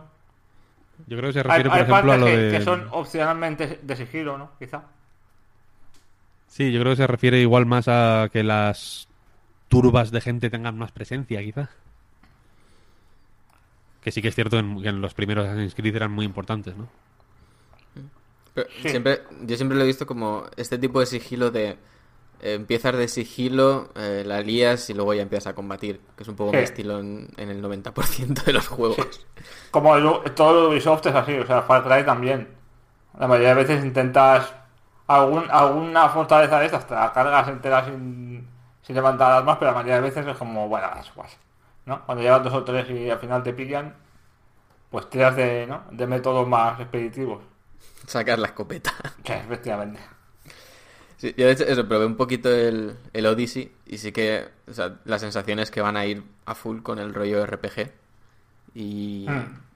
incluso el combate. De hecho, hay un modo que no sé si se ha visto mucho, que es como algo así como 300 contra 300 combatientes. Y es eso, como que de repente te sueltan en un campo de batalla enorme y es a cargarte a, a personas intentando que no te flanquee un enemigo que aparece de repente y cosas así. O sea, como que... Además, eso, digamos que la demo podíamos elegir entre eso, el combate este masivo, eh, no sé si hay una parte de barcos, me suena, y la otra que era una misión con el rollo RPG, que tenías que hablar con Sócrates y tomar una decisión. Entonces ahí sigilo se veía poco o nada. O sea, sí que es verdad que, el o sea, dependiendo de si utilizaba sigilo o no, eh, el diálogo final era distinto. Por ejemplo. Claro, claro.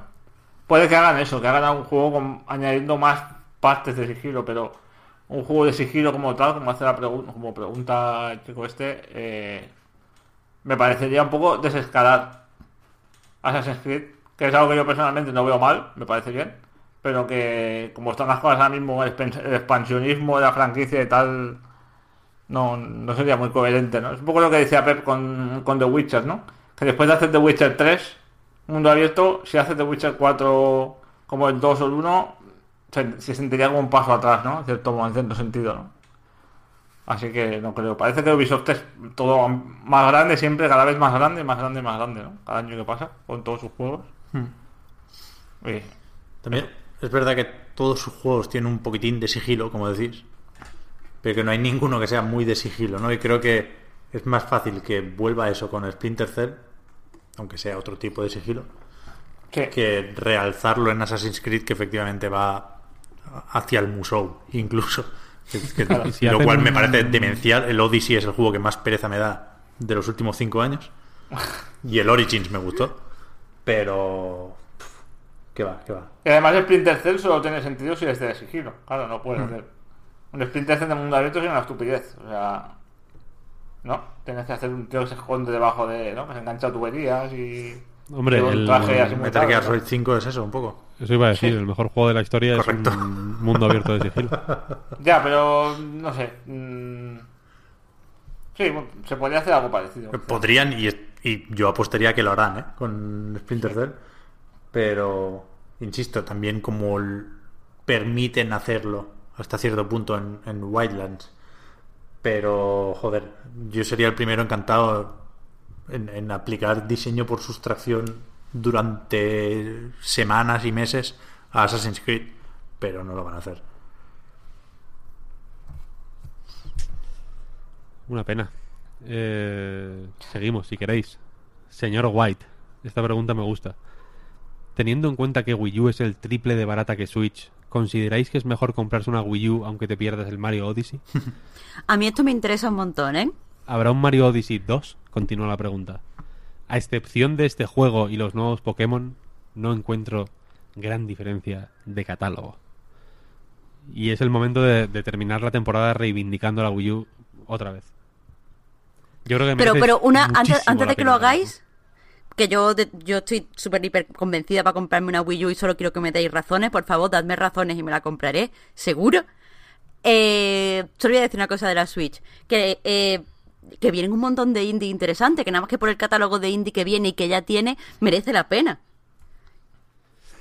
Claro, pero Estoy de es acuerdo. que ya están en otras plataformas, la mayoría, ¿no? Son, son ports, reediciones y tal, ¿no? Mm, Bueno, me parece pero muy bien la Switch, ¿eh? yo tengo una, ¿eh? pero no acabo de ent- no no sé si lo si, si no tienen si no tienen su ordenador me parecería bien me parecería una justificación adecuada pero lo que veo es que la mayoría de indies creo que eso vienen de otras plataformas O Pero es muy cómodo jugar. sí sí, eso sí. O sea, eh, eh, aumentas en comodidad en, lo- en los indies que son eh, para dos jugadores, por ejemplo el Overcook, que es un juegazo, en la Switch se juega Mucho mejor que en. PC, sí, sí. Yo, yo Claro. jugué en Steam y, y luego lo jugué en casa de un amigo en Switch y no tiene nada que ver. Sí. Que es que la Switch es mm, la mirada del futuro. Mm, Sí, sí, yo, te- yo estoy de acuerdo en realidad. Pero al mismo tiempo, creo que queda claro que sin.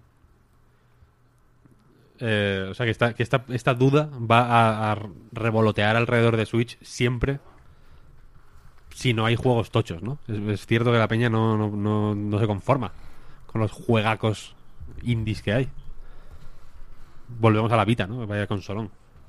Joder, la mejor consola, en mi opinión. Por Dios. Por eso, por eso, por eso. Vosotros, vosotros sabéis que a mí la vista me Y puede. la, cosa, y la cosa es que Switch, eh, para, es, es cierto que hay mucha gente que está en plan, eh, no sé por qué me puede interesar esto, que es una situación que comparten todas las consolas. ¿no? Ahora nos centramos en Switch, eh, pero esto se puede aplicar a, a cualquier otra.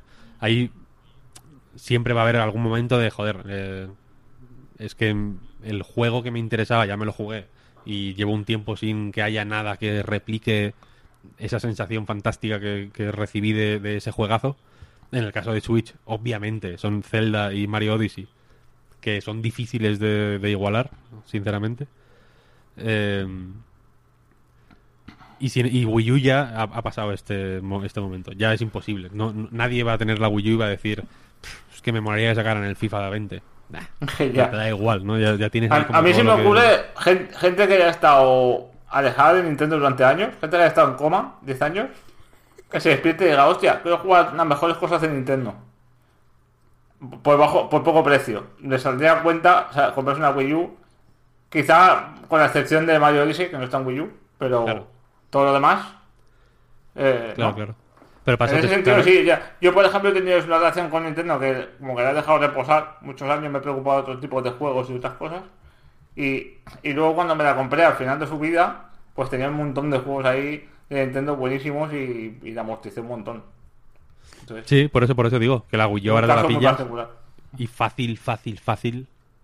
Hay 15 juegos que que son la, Sí. la leche, ¿no? Y que, y que igual te los puedes pillar de segunda mano más baratos o lo que sea, o en fin, puedes acceder a ellos eh, de más maneras porque evidentemente pues en Wallapop y en mil sitios más hay son más presentes o, y desde luego se, pide menos por ellos, etcétera.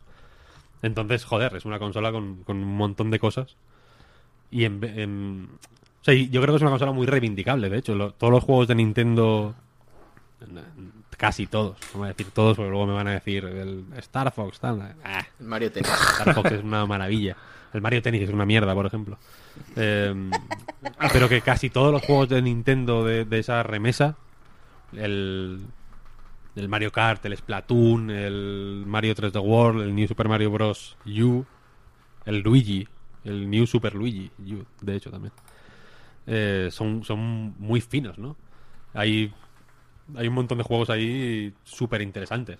Mario Si Maker, por tío. ahí tienes el Xenoblade Chronicles X. Hmm. Si te quieres poner más de tranquis, tienes el Capitán Toad el, y el Donkey Kong, que han salido en Switch también. efectivamente. Yoshi Woolly World. El Yoshi. En fin, hay un montón de, de movidas que son bastante eh, win-win. Meh. Es que Y aparte, y aparte tienes la consola virtual, tío, para jugarte al el segundo mejor juego de la historia, Super Mario 64. Yo soy muy, muy poco de mirar para atrás. Vaya, y es. hay que hacerlo, Pep, hay que Sí, hacerlo. sí, hay que hacerlo. Es un, un fallo, iba a decir mío. Pero. La Wii U es una consola incómoda. Reivindicable. A mí me flipa. La, la tengo enchufada a la tele todavía. La uso de vez en cuando. Pero sobre todo viniendo de Switch es muy, muy, muy incómoda. Se, le ha echado el tiempo encima de una forma brutal. Y sí que es verdad que dependes de, se- de la segunda mano. Comprar cosas de Wii U o la propia Wii U nueva no, no parece nada fácil. Estoy viendo en Amazon y en algunas tiendas o no está o está absurdamente cara. En plan, que no ha bajado de precio, por lo tanto, por la diferencia me compro la Switch mil veces antes. Pero a mí no, no me resulta nada fácil recomendar la Wii U. Sí que soy de los que no se arrepienten ni se arrepentirán jamás de haberla tenido en su momento. Pero ahora, ¿para qué? A no ser que encuentres el- lo que decíais en Wallapop, el típico pack de alguien que se lo quiere quitar de encima, la consola más los cinco juegos o cinco Claro. juegos imprescindibles por 250. Vale, sí, de cabeza. Pero no creo que sea tan fácil de encontrar eso tampoco. No, pero bueno, pero, pero se puede encontrar. Se puede, decir. se puede. Se puede encontrar. Yo creo- esto- hay, que, pregunta hay que volver para atrás, tío. eh, pregunta sería, ¿se puede encontrar a día de hoy un Wonderful 101? Bueno, digital, Es no una el- mala. Seguro. Es que yo iba a decirlo, es, igual es el único juego por el cual me compraría una Wii U. Pero bueno, yo por- porque tengo mis enfermedades y eso, pero... No, y merece la pena, solo por eso, pero que te lo anuncian pasado mañana en Switch y te quedas con la Sí, cara de eso es lo, claro, eso es lo que estaba pensando. Pues en realidad eso, el otro día por ejemplo me compré el, el Capitán Toad, que es tan el mejor juego. Y, y le, y le estaba dando vueltas a eso, en plan de qué juegos me he perdido, digamos, no comprando una Wii U. Porque sí que es verdad que, por ejemplo, un amigo me la prestó para jugar a Bayonetta 2 y a un par más. Y, y al final la sensación con la que me he quedado es como que tampoco me he perdido gran cosa. Quizá precisamente porque han estado sacando casi todo en Switch. Entonces eso, el, el Captain Toad, por ejemplo, era de los juegos que más ganas tenía de probar de esta consola y, y no me ha decepcionado, es Bueno, lo dijimos la semana pasada, vaya, faltan el 3D Wall y el Wonderful. Ya está. Yo creo que el 3D Wall va a caer y el Wonderful no. A quien se compre 3D. la Wii U solo por el Wonderful, voy a ir a su casa a darle un abrazo. Creo que es una buena compra.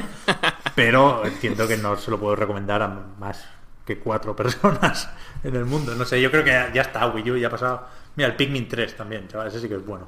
Bueno, si es que te, te pones, te pones. Al final, el al 4. final ya verás. No, no, pero que no. Yo, yo tengo muy asumido que lo de Wii U ya ha pasado y, y que muy, muy poca gente podrá disfrutarla de verdad ahora.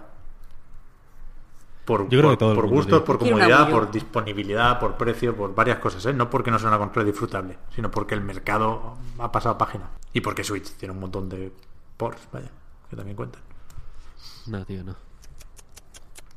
Es que tú dices, el New Super Mario Bros. U está muy bien, pero va a salir un New Super Mario Bros. para Switch, sin duda. Que a lo mejor está mejor, que a lo mejor incluye el port, que a lo mejor no sé qué. Sí, sí, sí. Vale. Va- Vas a estar dudando siempre de eh, si esto o algo similar saldrá para Switch. Pues ya te compras la Switch, tío. Esta es, Pero, pero es que es- estás pensando todo el rato en los juegos que van a salir, tío. Eso te iba a decir. Claro. Esa es tu mentalidad. De, de- esa mentalidad lo único que llevas a, a que no te compres nunca una tele porque sabes que, vas, que van a anunciar, que están a punto de anunciar una nueva. eh, Claro. Me compro esta consola porque va- Por eso hay que comprar las consolas de salida con el ansia, cuando el ansia es viva y no piensas ni en rediseños ni en pollas en vinagre. Es como comprar un iPhone en junio. Nunca, jamás. ¿Para qué? Si en septiembre habrá el nuevo. Hay que comprarlo cuando sale. Que pagas más. Pero ¿por qué Sí, hay que tener lo último siempre? Es que no entiendo esto. Porque Claro, está- hay pues que, estás más tranquilo, hay que ir tío. para atrás, tío. Que estás más tranquilo, pero estás ansioso, tío. No- es que la- la- tú te crees que estás más tranquilo porque has eliminado un ansia. Que evidentemente es un Que truco es- psicológico, vaya, pero Efectivamente, que te crea ans- la ansiedad de, de a ver qué, qué tal y qué cual y que mm, si en el direct me anuncian no sé qué y si me anuncian no sé cuál.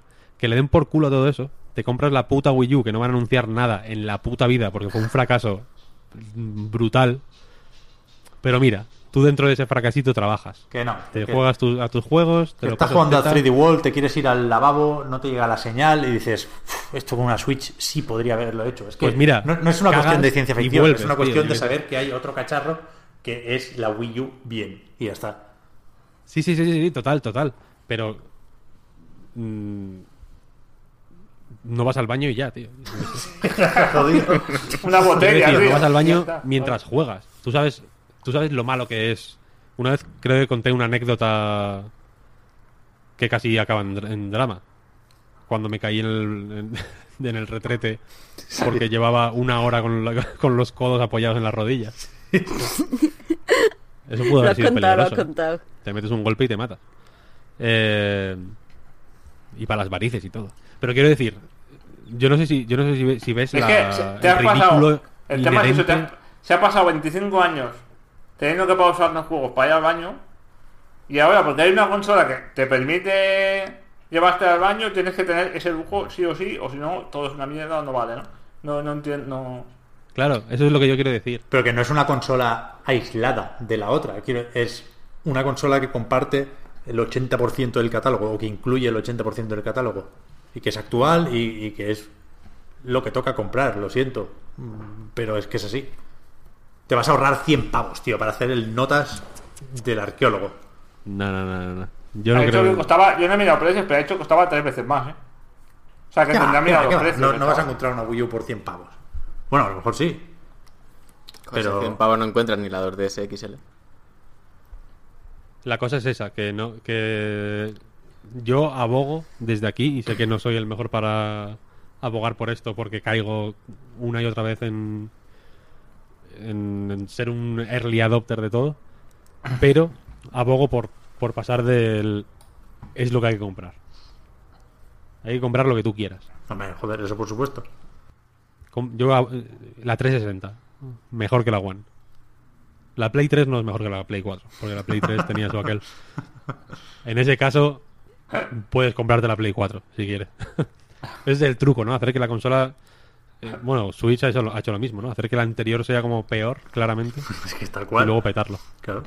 De hecho, de Switch, esto de que saquen tantos ports de Wii U es, es, es que Nintendo está intentando borrar de la historia a Wii U, Mira, tío, como sea. Es- Wii U 32 gigas.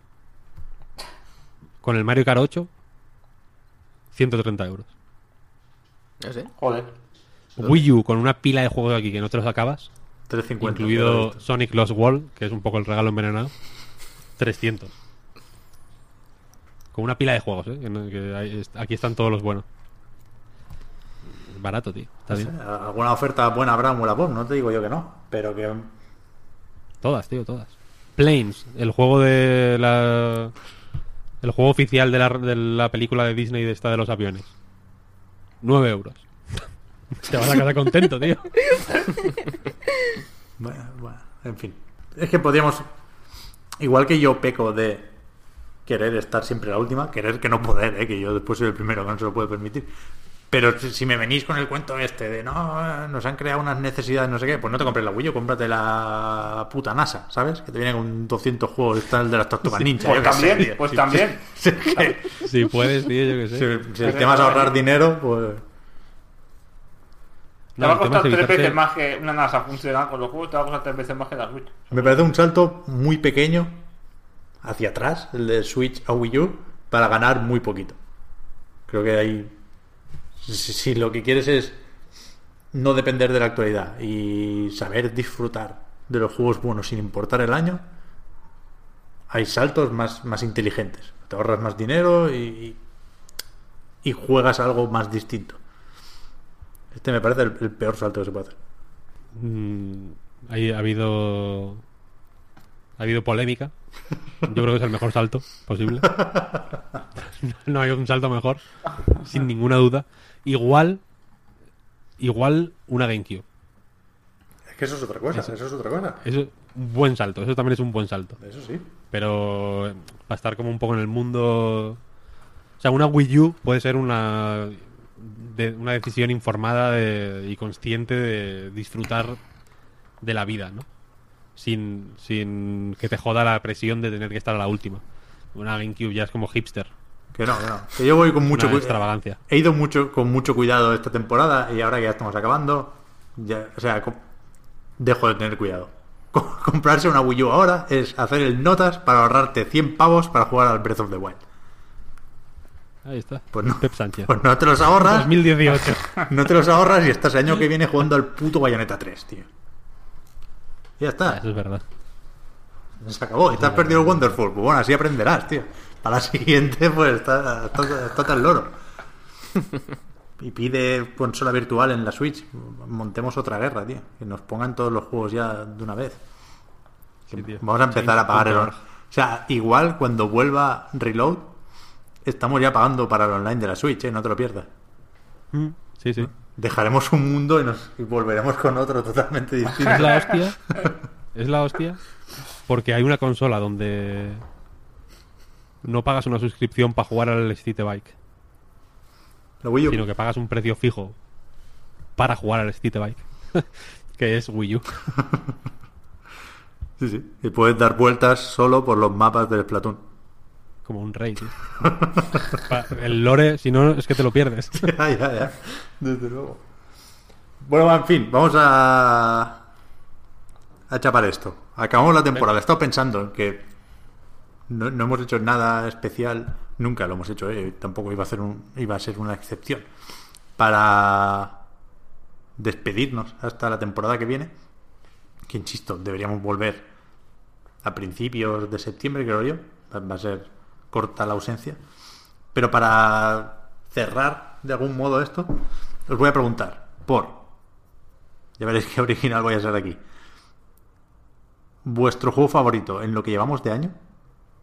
Que hay- vamos a decir, para no hacer spoilers de los GOTI, el mejor juego que habéis jugado este año, sea o no de este año, ¿vale? Y el que más esperáis para lo que queda de 2018. Empiezo yo y así os doy un poquitín más de tiempo para pensarlo. Vale. Aunque yo tampoco lo he pensado mucho, se me acaba de, se me acaba de ocurrir esta chorrada de hacerlo así un poco más conclusivo de la cuenta. Juego más esperado para lo que queda de año: Red Dead Redemption 2. No soy Sherlock un poco, ¿eh? Ya ves. Y, y el otro igual, vaya, el que más me ha gustado este año: God of War. Que creo que es un poco la final de los GOTY, en realidad. Va a ser, salvo sorpresa.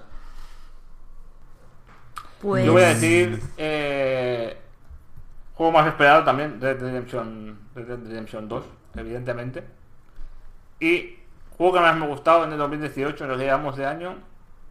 Aquí voy a ser un poco impopular y voy a tirar de enfermedades propias. Subnáutica, tío. Sí, ¿En serio, Fran? Sí, bien, bien, bien. sí, bien. me lo he pasado muy bien. He vuelto a él hace poco. Y joder, es un juegazo. Me gusta muchísimo. Me obsesiona más que gustarme. Guay, guay, guay, guay. Sí, sí, sí. Pues yo el juego que más me ha gustado este año no es de este año. Lo que pasa es que lo estoy jugando ahora en este momento, que es el Breath of the Wild, que, que me, la- me lo han prestado, no he podido jugarlo hasta ahora y estoy flipando, pero flipando, o sea, disfruto andando, ¿sabéis? y el que más espero, pues por no decir lo evidente, eh, de decir Oblet. Porque de verdad que tengo mucha curiosidad, es muy bonito y tengo muchas ganas de verlo. ¿Sabes este año, Oblets? Sí, a final de este año. Muy bien. Muy bien. Mm, yo voy a decir eh, Celeste, el que más me ha gustado de este año, Ujú. Te pega. porque me mm, es alucinante ese juego. Eh, Tengo todavía algún nivel por hacer, de hecho, de los difíciles, difíciles, difíciles. Y el, que- el que más espero... Es que la verdad es que estaba buscando algo que no sea el puto Red Dead Redemption 2. Claro, claro, no vaya lo evidente, Víctor, cúrratelo. Ese es el que espero. Ese es un poco el que canibaliza todo lo demás. El resto de juegos, como que están después del Red Dead Redemption 2. Pero. mm, Voy a decir Below, fíjate lo que te digo. Hmm. ¿Sabes el meme ese del tío que va andando con una tía y mira para atrás y ve a otra? Pues eres tú con el video y, otro- y detrás, detrás está Dead Redemption 2 un poco. Sí, Below es un poco tramposo porque no sé. No, puede salir este año o no. Eso iba a decir, so- solo con que salga este año ya me parece bien que lo hayas dicho, vaya. Pero como. O sea, no pierdo la esperanza. Me gusta como sacarlo en conversaciones que no tienen nada que ver con Below. para que no se olvide la cosa, ¿no? Porque hace poco hubo previews y toda la hostia. Como Sí, que. eh, hay, hay run run, hay movimiento, no es, no es muy eh, muy espectacular, ni, ni hay grandes... Ha tenido poca presencia sorprendentemente en el E3. A mí me parece raro que salga tan poco. Pero que se desde luego hay movimiento. ¿Se podía jugar? ¿Tú pudiste Sí, sí, jugar? sí. Eh, Enrique, si no recuerdo mal, estuvo jugándolo en el showcase de Microsoft. Eso está bien, eso está bien. Sí. Y, Hay run run. Claro, yo creo que ahí sí que pega más lo de que salga en 2018. Es decir, si ya se puede estar jugando en ferias, etcétera. Probablemente. Yo creo que sí que entrará en 2018. Pues sí, pues sí. Mm. Yo, como no he jugado God of War, eh, mi número uno va a ser una cosa un poco rara, porque está entre Dragon Ball Fighters, que me sigue pareciendo un jugazo, y Captain Toad, que lo- me lo pasé no hace ni una semana, y me ha parecido un- una cosa, una chaladura, de, de bueno, de bonito, de bien diseñado, y, joder, o sea, le tenía muchas ganas y, ya te digo, muy, muy bien. Y de cara a 2018, por no decir eh, Red Dead Redemption 2, voy a sacar mi vena más filochinaca que pueda y voy a decir Valkyria Chronicles 4 porque Kingdom Hearts 3 se ha ido a 2019. Y sé que probablemente soy el único que espera este juego, pero bueno, aquí cada uno. No, yo lo voy a jugar, ¿eh? El Valkyria. Sí, yo le tengo muchas ganas. Es que, joder, el 1 es. ya digo, a lo mejor no es como el mejor juego que he jugado, pero es uno de mis juegos favoritos. Es uno de los juegos que más he disfrutado. Mm, Además, es uno de esos juegos que, dentro de lo que hablábamos, de que es un RPG táctico, pero que sabe intentar eh, irse por otro lado. Y el 2 no me gustó mucho. El 3 ni nos llegó. Y este 4 lo pude probar también. Y es como, vale, esto parece que vuelve al rollo del 1. Así que no sé, con muchas ganas. Luego no sé cómo saldrá, pero joder, quiero jugarlo. Bueno, en, Ja- en Japón parece que dicen que ni es la hostia ni está mal, ¿no? Como bien. Bueno, Sí, con, con el primero, vaya. pero unos, unos cuantos años después. Sí, una década. Sí, sí. Sí, de hecho, eh, lo de- creo que, me, mira, me acordaba el otro día, eh, Valkyria Chronicles 1 es mi primer análisis para Eurogamer. ¿Ah, sí? Octubre, creo, de 2008. Mira qué bien. Y ahora en septiembre de 2018 toca la, la, sec- la secuela buena. Guay, pues eso, gente, no, no nos haremos esperar mucho este año en principio, si todo va bien. Así que muchísimas gracias por otra temporada con nosotros también nosotros con vosotros. Y volvemos para, para la décima. Hasta entonces, insisto, en patreon.com barra reload, que es la plataforma que permite mantener este podcast y a nightgames.com gracias a vuestras generosas aportaciones. Ahí os haremos, os iremos comentando qué planes hay para el veranito, que hay algunos planes. Y la semana que viene, si tenemos tiempo de grabarlo y si no, pues en 10 días, pues tampoco es parte de la temporada. En cuanto lo tengamos, vaya, publicamos el podcast de las preguntitas y, y la web sigue. A, tope iba a decir, no se puede porque no hay mucha cosa, pero se actualiza en la medida de lo posible. Y, y eso, nos vemos en algún momento de septiembre con esa décima temporada que, que seguirá, espero. Más o menos igual, no, no, no porque no queramos cambiar cosas, sino porque significa que, que podemos seguir haciendo lo que nos gusta y como nos gusta. Así que gracias de nuevo y gracias también a los que habéis estado eh, hoy por aquí. Jaime, Marta, Fran, Víctor. A ti, Pep. muchas gracias a vosotros.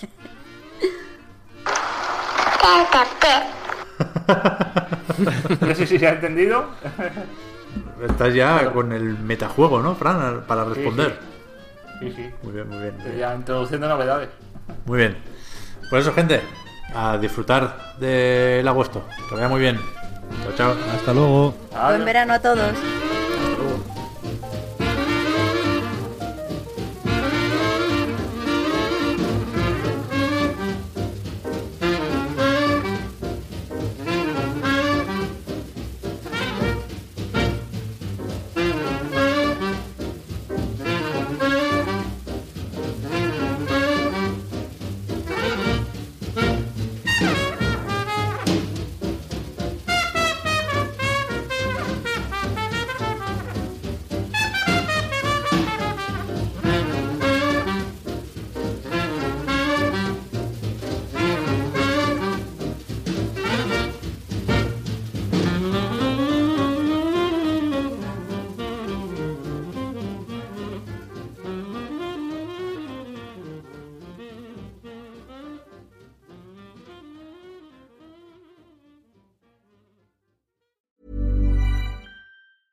Hi, I'm Daniel, founder of Pretty Litter. Did you know cats tend to hide symptoms of sickness and pain? I learned this the hard way after losing my cat, Gingy. So I created Pretty Litter, a health monitoring litter that helps detect early signs of illness by changing colors, saving you money and potentially your cat's life. Pretty Litter is veterinarian developed, and it's the easiest way to keep tabs on your fur baby's health right at home. Go to prettylitter.com and use code ACAST for 20% off your first order and a free cat toy. Terms and conditions apply. See site for details.